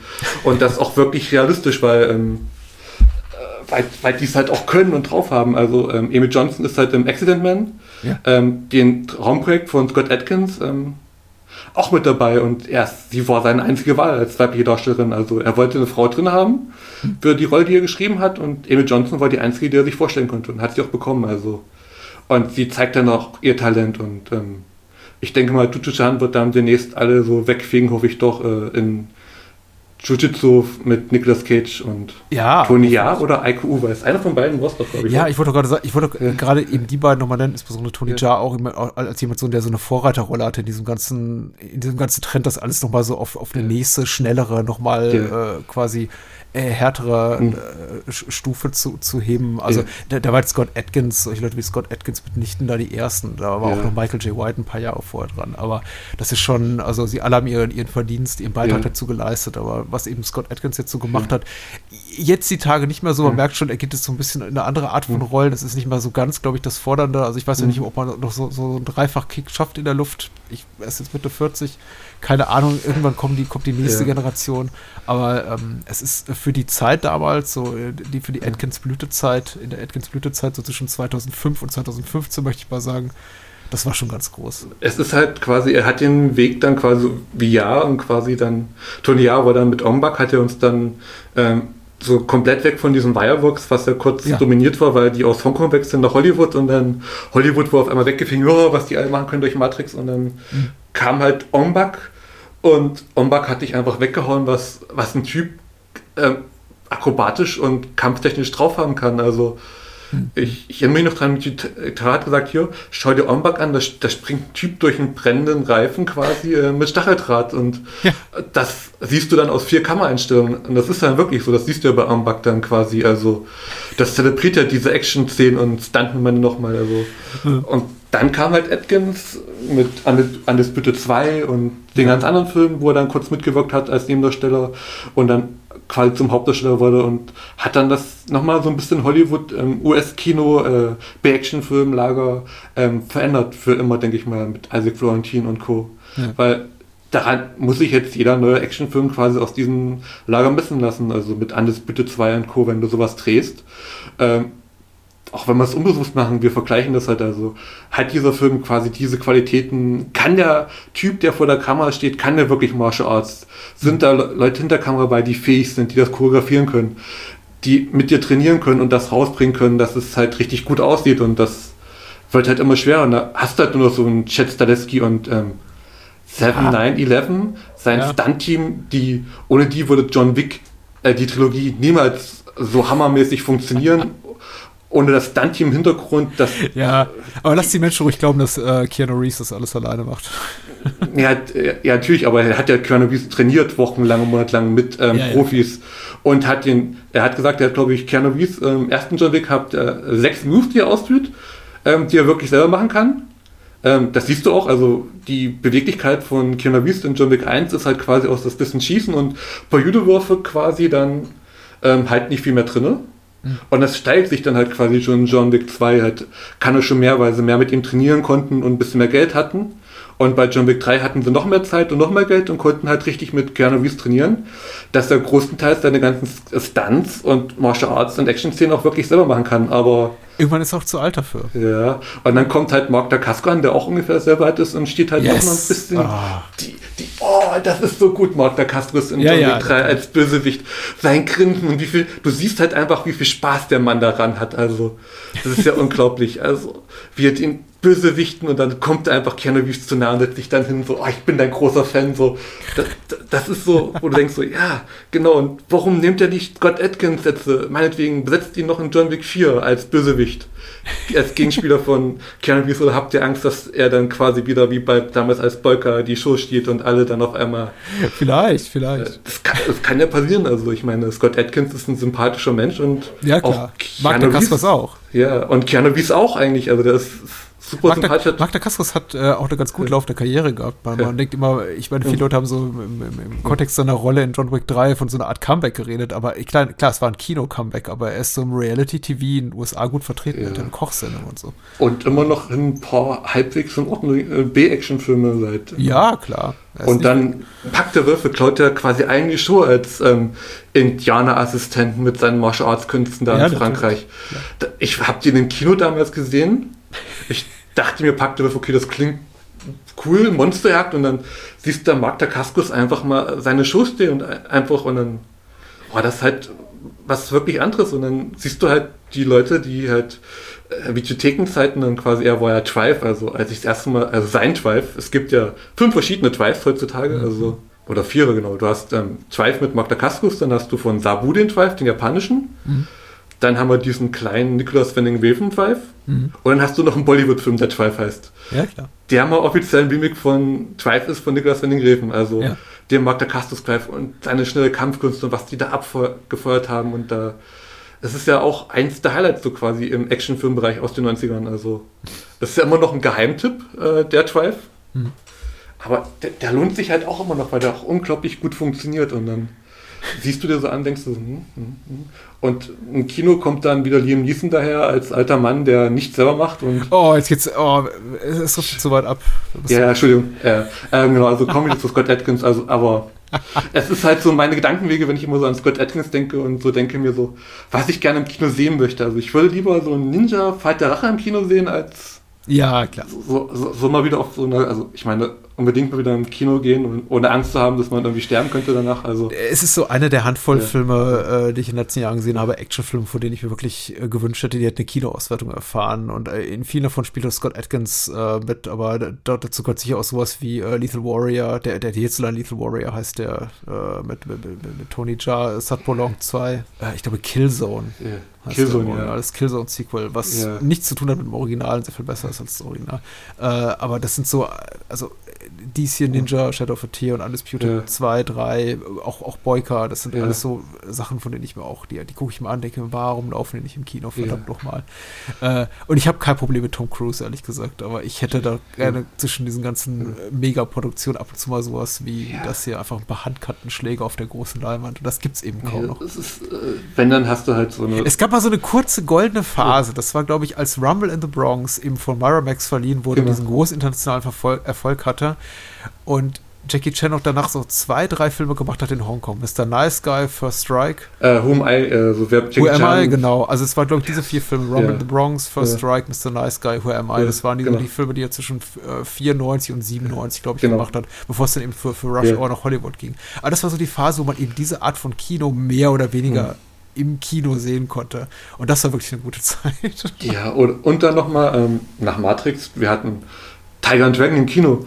Ähm, ja, ja, klar. Ja, Unvorstellbar heutzutage, dass sowas nochmal im Kino laufen würde. Hero auch, also ja, Ja. und dann war es halt vorbei und dann ging es halt wieder direkt in den Heimkinomarkt. So, das das finde ich halt immer ein bisschen schade, dass wir halt äh, neben all diesen Marvel-Filmen und großen Produktionen halt kaum noch äh, irgendwas Interessantes haben. Ich meine, wer hat Plan B gesehen aus Deutschland? Der ist auch richtig guter Actionfilm und Martial Arts Künste. ja. Die Jungs, den kann man auch auf einer bestimmten Streaming-Plattform schauen, die mich leider nicht bezahlt. Ich, ich nehme das Geld gerne. Also, Äh, wirst du nicht bekommen. Nicht von, Ja. der, nicht von diesen Nee. bösen Corporate Genau. Over Overlords. nee, leider nicht. Aber da ist er auch gelandet. Das ist halt, wie gesagt, diese ganzen Action-Nischenfilme, die uns so viel Spaß bereiten, landen halt da. Du bist halt irgendwann gezwungen, dir ein Abo abzuschließen, damit du diese Filme schauen kannst. Also, ich hätte liebend gern Tyler äh, Riker, äh, Tyler Riker, äh, Extension von Sam Hartgrave im Kino gesehen. Ja, mit Chris Hemsworth. äh, Aber Tyler Rake. Tyler Wick, genau. Sam Hartgrave auch mit Scott Atkins zusammengearbeitet und sind befreundet. Also es, ich habe da so eine Ahnung, dass alles so, was irgendwann vielleicht erfolgreicher wird als Scott Atkins, mit Scott Atkins irgendwann zusammengearbeitet hat und dann Die, die rauskommt. Kinos werden wieder aufmachen und die Zeit Ja. wird wieder kommen, in der solche Filme vielleicht im Kino laufen. Ja. Ich wollte zu Ninja hinzufügen, es Ja. gibt eine tolle MacGyver-Sequenz, bevor ich es Ja. vergesse, die, äh, falls Menschen Oh ja. irgendwie die, die Beschreibung äh, Globetrotting mit Scott Atkins nicht reicht, äh, dann sei, ver- denen sei versprochen, es gibt auch einen tollen MacGyver-Moment, äh, wenn er eine Bombe baut und es gibt einen tollen äh, Schlangentod, der, der mich so an die, an die Highlights dieses, weiß ich, dieser, wie soll man das sagen, ist kein Subgenre der, der, der Ich töte Schlangenfilm, aber es gibt so, es gibt so ein paar Highlight-Szenen der Filmgeschichte, wie zum Beispiel ein Hard Ticket to Hawaii am Ende oder, oder Hard Target mit, mit Van Damme. Äh, Du in den Schlangen eben Ja. das zeitliche segnen und das ist, die gehört auf jeden Fall, die reizt sich da wunderbar Ja. ein, diese Szene. Hard Ticket to Hawaii, oh, ich, ich, ich mag den Film, das ist so, das ist, die ganze Schlangenszene ist am, vom Film ist ja nur gedacht für das Finale, dass Ja. das irgendwie Sinn ergibt, dass die Schlange da auftaucht, dass, dass wir mit Zuschauern uns nicht wundern, warum taucht jetzt diese Schlange auf, es ist so super. Und harte Ziele mit Van Damme, boah, das ist ein toller Action-Moment, ohne wirklich Action-Szenen zu zeigen, sondern das ist so, das ist halt auch was so ein bisschen so diese Filme ausmacht. Du brauchst halt nicht dauernd auf die Fresse, sondern du brauchst auch diesen Moment, an dem wir uns erinnern. Wir uns halt an Scott Atkins, wie er einen Typen enthauptet, eine Schlange enthauptet, seine Bombe bastet, seine Giftpfeile, die komischerweise dann keine Giftpfeile mehr sind. Äh, und sowas halt, das ist halt so, was, das braucht solche Actionfilme auch, also, ähm, reine Prügelei funktioniert auf die Dauer halt auch nicht. Also du kannst halt 92 Minuten lang zeigen, wie sich zwei Leute prügeln, was dann auch, wenn es gut gemacht ist, interessant ist. Aber danach wird ja keiner mehr sagen, was war jetzt dein Highlight, sondern das sind dann wirklich die Momente, wo wir denken so, boah, das hat er jetzt nicht wirklich gemacht. Oder halt ähm, Schlange. Also das ist so ein bisschen so, du musst halt den Film auch irgendwie verkaufen können und wahrscheinlich hat dann irgendjemand das Drehbuch, den Produzenten gesagt, hier, wir drehen jetzt hier ein Sequel zu Ninja 2, äh, zu Ninja. Äh, Scott Atkins macht wieder mit, wir haben vielleicht Ken Kosaki dabei. Ähm, es geht um Rache, er bringt Typen um, dann wird, äh, wird überfallen, die verprügelt er, dann wird seine Frau getötet, dann reist er nach Thailand, verprügelt da Leute. Und dann geht er erstmal in den Dschungel als Ninja und dann tötet er auch einfach eine Cobra. Dann, okay, hier hast du Geld, dreh deinen Film. So, also so stelle ich mir diese Produktionsmeetings vor. Du kannst doch ähm, keinen mit der Handlung da überzeugen, dass das irgendjemand dir Geld gibt, sondern du musst halt wirklich so Momente haben, die du auch im Twitter zeigen kannst. Also das sind so, Ja, klar. so typische Trailer-Momente, wo du denkst, so geil, das will ich sehen. Also, Twitter-Momente, oh, meine Ja. Güte. Okay, Ja. na, so weit würde ich gar nicht Nee, gehen. Trailer-Momente, echt Trailer-Momente. Also, Trailer-Momente, oh Ja. Gott, ich dachte schon. Ja. Ja. Nee, nee, nee, so Trailer, also es gibt halt so Trailer-Szenen, so bei jedem Actionfilm oder so. Ich dachte, du denkst, redest jetzt von GIFs oder so. Nee, nee. Oh Gott, nee. Oh Obwohl es gibt bestimmt welche, wenn du Scott Atkins eingibst, findest du wahrscheinlich, oder Bolka, findest du wahrscheinlich 5 Millionen Bolka, äh, Bolka gibst, wie, äh, gibst, wie er im Ring steht oder irgendjemanden gerade ein Bein bricht oder sowas. Also es ist. Nee, das, also wirklich Trailer-Moment, das hast du ja wirklich bei jedem Actionfilm quasi. Du brauchst etwas, das ist. Äh, also gut, ich würde mir Scott, ich schaue mir Scott Atkins Filme an, ohne die Trailer zu schauen. Wenn er sich selber gerade postet auf seinem Kanal oder so, also das Scott Atkins dabei gucke ich mir halt irgendwann an. Und werde enttäuscht oder auch nicht, also. Vielleicht ist eben nicht. ja. Es gibt auch ein paar Enttäuschungen von seinen aktuellen Filmen, aber das ist dann eher wirklich marketingtechnisch geschult und sowas. Also, aber auch da ähm, ist, wenn er auftaucht, klaut er die Show in diesem komischen ähm, One-Man versus One Army aus Ja. Ägypten. Da hat Ah, er ja, eine ja, ja. Nebenrolle. Aber er ist das Highlight im Film, also quasi im Finale. Also. Aber ohne Scott Atkins würde man sich so einen Film nie angucken. Also, Vermutlich nicht, nein. Nee. Ich hoffe, Menschen haben, haben, haben Spaß gehabt, bei uns zuzuhören, auch wenn wir wirklich ähm, mehr über alles andere als über die beiden Filme, die wir auf dem Zettel äh, hatten, gesprochen haben. Aber so ist das eben. Das ist, äh, vielleicht, vielleicht, vielleicht sollte es so sein. Also Ja. Scott Atkins hat eben auch eine sehr, sehr variantenreiche, sehr äh, volle Karriere. Also seine Filmografie liest sich Mhm. ganz schön beeindruckend dafür, dass er eben quasi erst so, so richtig auf dem Markt ist seit ungefähr 15 Jahren. Und äh, vielleicht ist es auch unvermeidbar, dann. Ja. dass man ein bisschen abdriftet hier und da. Genau, also es, es tut mir leid. Also, Tom Cruise ist kein schlechter Schauspieler. Nein, du musst uns für nichts entschuldigen. Du Ja, kannst genau, mal also- veräußern. Ja, nein, ich, ich finde nur quasi sein Mission Impossible Franchise ähm, bräuchte halt auch mal so einen Scott Atkins-Schlag. Also gerne als nächster Bösewicht in Mission Impossible 9 oder so, was sie dann drehen werden. ah, ich glaube, da kann Cruise nicht mithalten. Ich glaube, der hat zu viel, zu viel Respekt vor. Ja, ich, ich hoffe es doch, also, aber also schön wär's oder nochmal. Äh, wie gesagt, ähm, John Wick 4, bitte, Jetzelski, du hattest, er war bei Scott Atkins im Gespräch, bitte. Und dann, er hat sich ja schon angeboten, dass er das gerne machen möchte. Wahrscheinlich auch für die Hälfte, also. Also Sebastian, hast du irgendwas, was du featuren möchtest? Ja. Ein Blog, einen Podcast, von dem du sagst, du hört, da müsst ihr jetzt unbedingt reinhören, um noch mehr von mir zu hören. Ah, na gut, mein Podcast, aber den braucht er nicht hören. Der, äh, der ist noch nicht so gut, dass man den bewerben sollte. Da, da wartet man noch ein Jahr, dann bin ich damit selber zufrieden und dann, dann passt die Qualität auch den aktuellen Hörerzahlen. Also ja, ich habe einen Podcast, aber ich möchte noch kurz äh, Danke an Daniel sagen, dass du uns dieses Interview schon mal zur Verfügung gestellt hast, weil ohne den könnten wir gar nicht über die Interviews sprechen, die wir gelesen haben, weil die kommen von Daniel. Ja. Daniel ist ein super Typ, er arbeitet gerade für Filmstarts. Ähm, Kenne ich auch schon seit Jahren aus Österreich, dufter Typ. Ähm, überrascht mich mal wieder, mit wem er gerade ein Interview hatte. Also toller Typ. Ähm, danke für die Interviews nochmal, dass du sie ausgegraben hast für uns. Ja, für herzlichen Dank. Daniel, der genau die richtigen Fragen gestellt hat, finde ich. Genau. Ähm, ansonsten, ja, ich habe einen Podcast, Bibliothekenkind-Podcast, ähm, aber da rede ich noch über nischigere Filme als nischigere Filme. Also das bekannteste ist wahrscheinlich die John Wick-Trilogie, die ich dann aus Ja. meiner Sicht nochmal erkläre, und Becky. Ähm, aber sonst ähm, hört das wirklich nur an, wenn ihr auch abseitigen Filme und extremere Sachen mögt, weil sonst Ja, ähm, mach das. bin ich verloren. Oder ihr. Oder hört in unser früheres Gespräch Genau. rein mit äh, Sebastian Versus. zu Versus. Das war auch Nächsten sehr Monat spannend. Blu-ray. Nächsten Monat Arrow Blu-ray. Also wahrscheinlich, wenn die Folge rauskommt, gibt es die Blu-ray von Arrow schon. Ich bin glücklich. ähm, ja, aber mit ja. Sicherheit.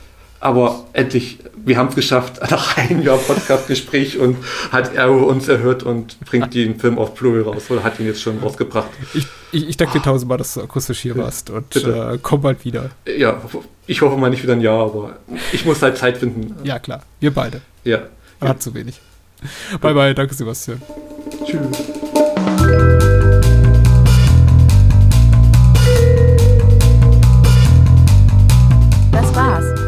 Mehr Bahnhofskino und die Bahnhofskino Extended Edition gibt es bei iTunes, Spotify und überall, wo es gute Podcasts gibt. Und denkt bitte daran, eure Unterstützung durch eine Patreon-Patenschaft oder PayPal-Spende sichert diesem Podcast das Überleben. Unter bahnhofskino.com findet ihr alle Möglichkeiten, uns unter die Arme zu greifen. Vielen Dank fürs Zuhören und adios.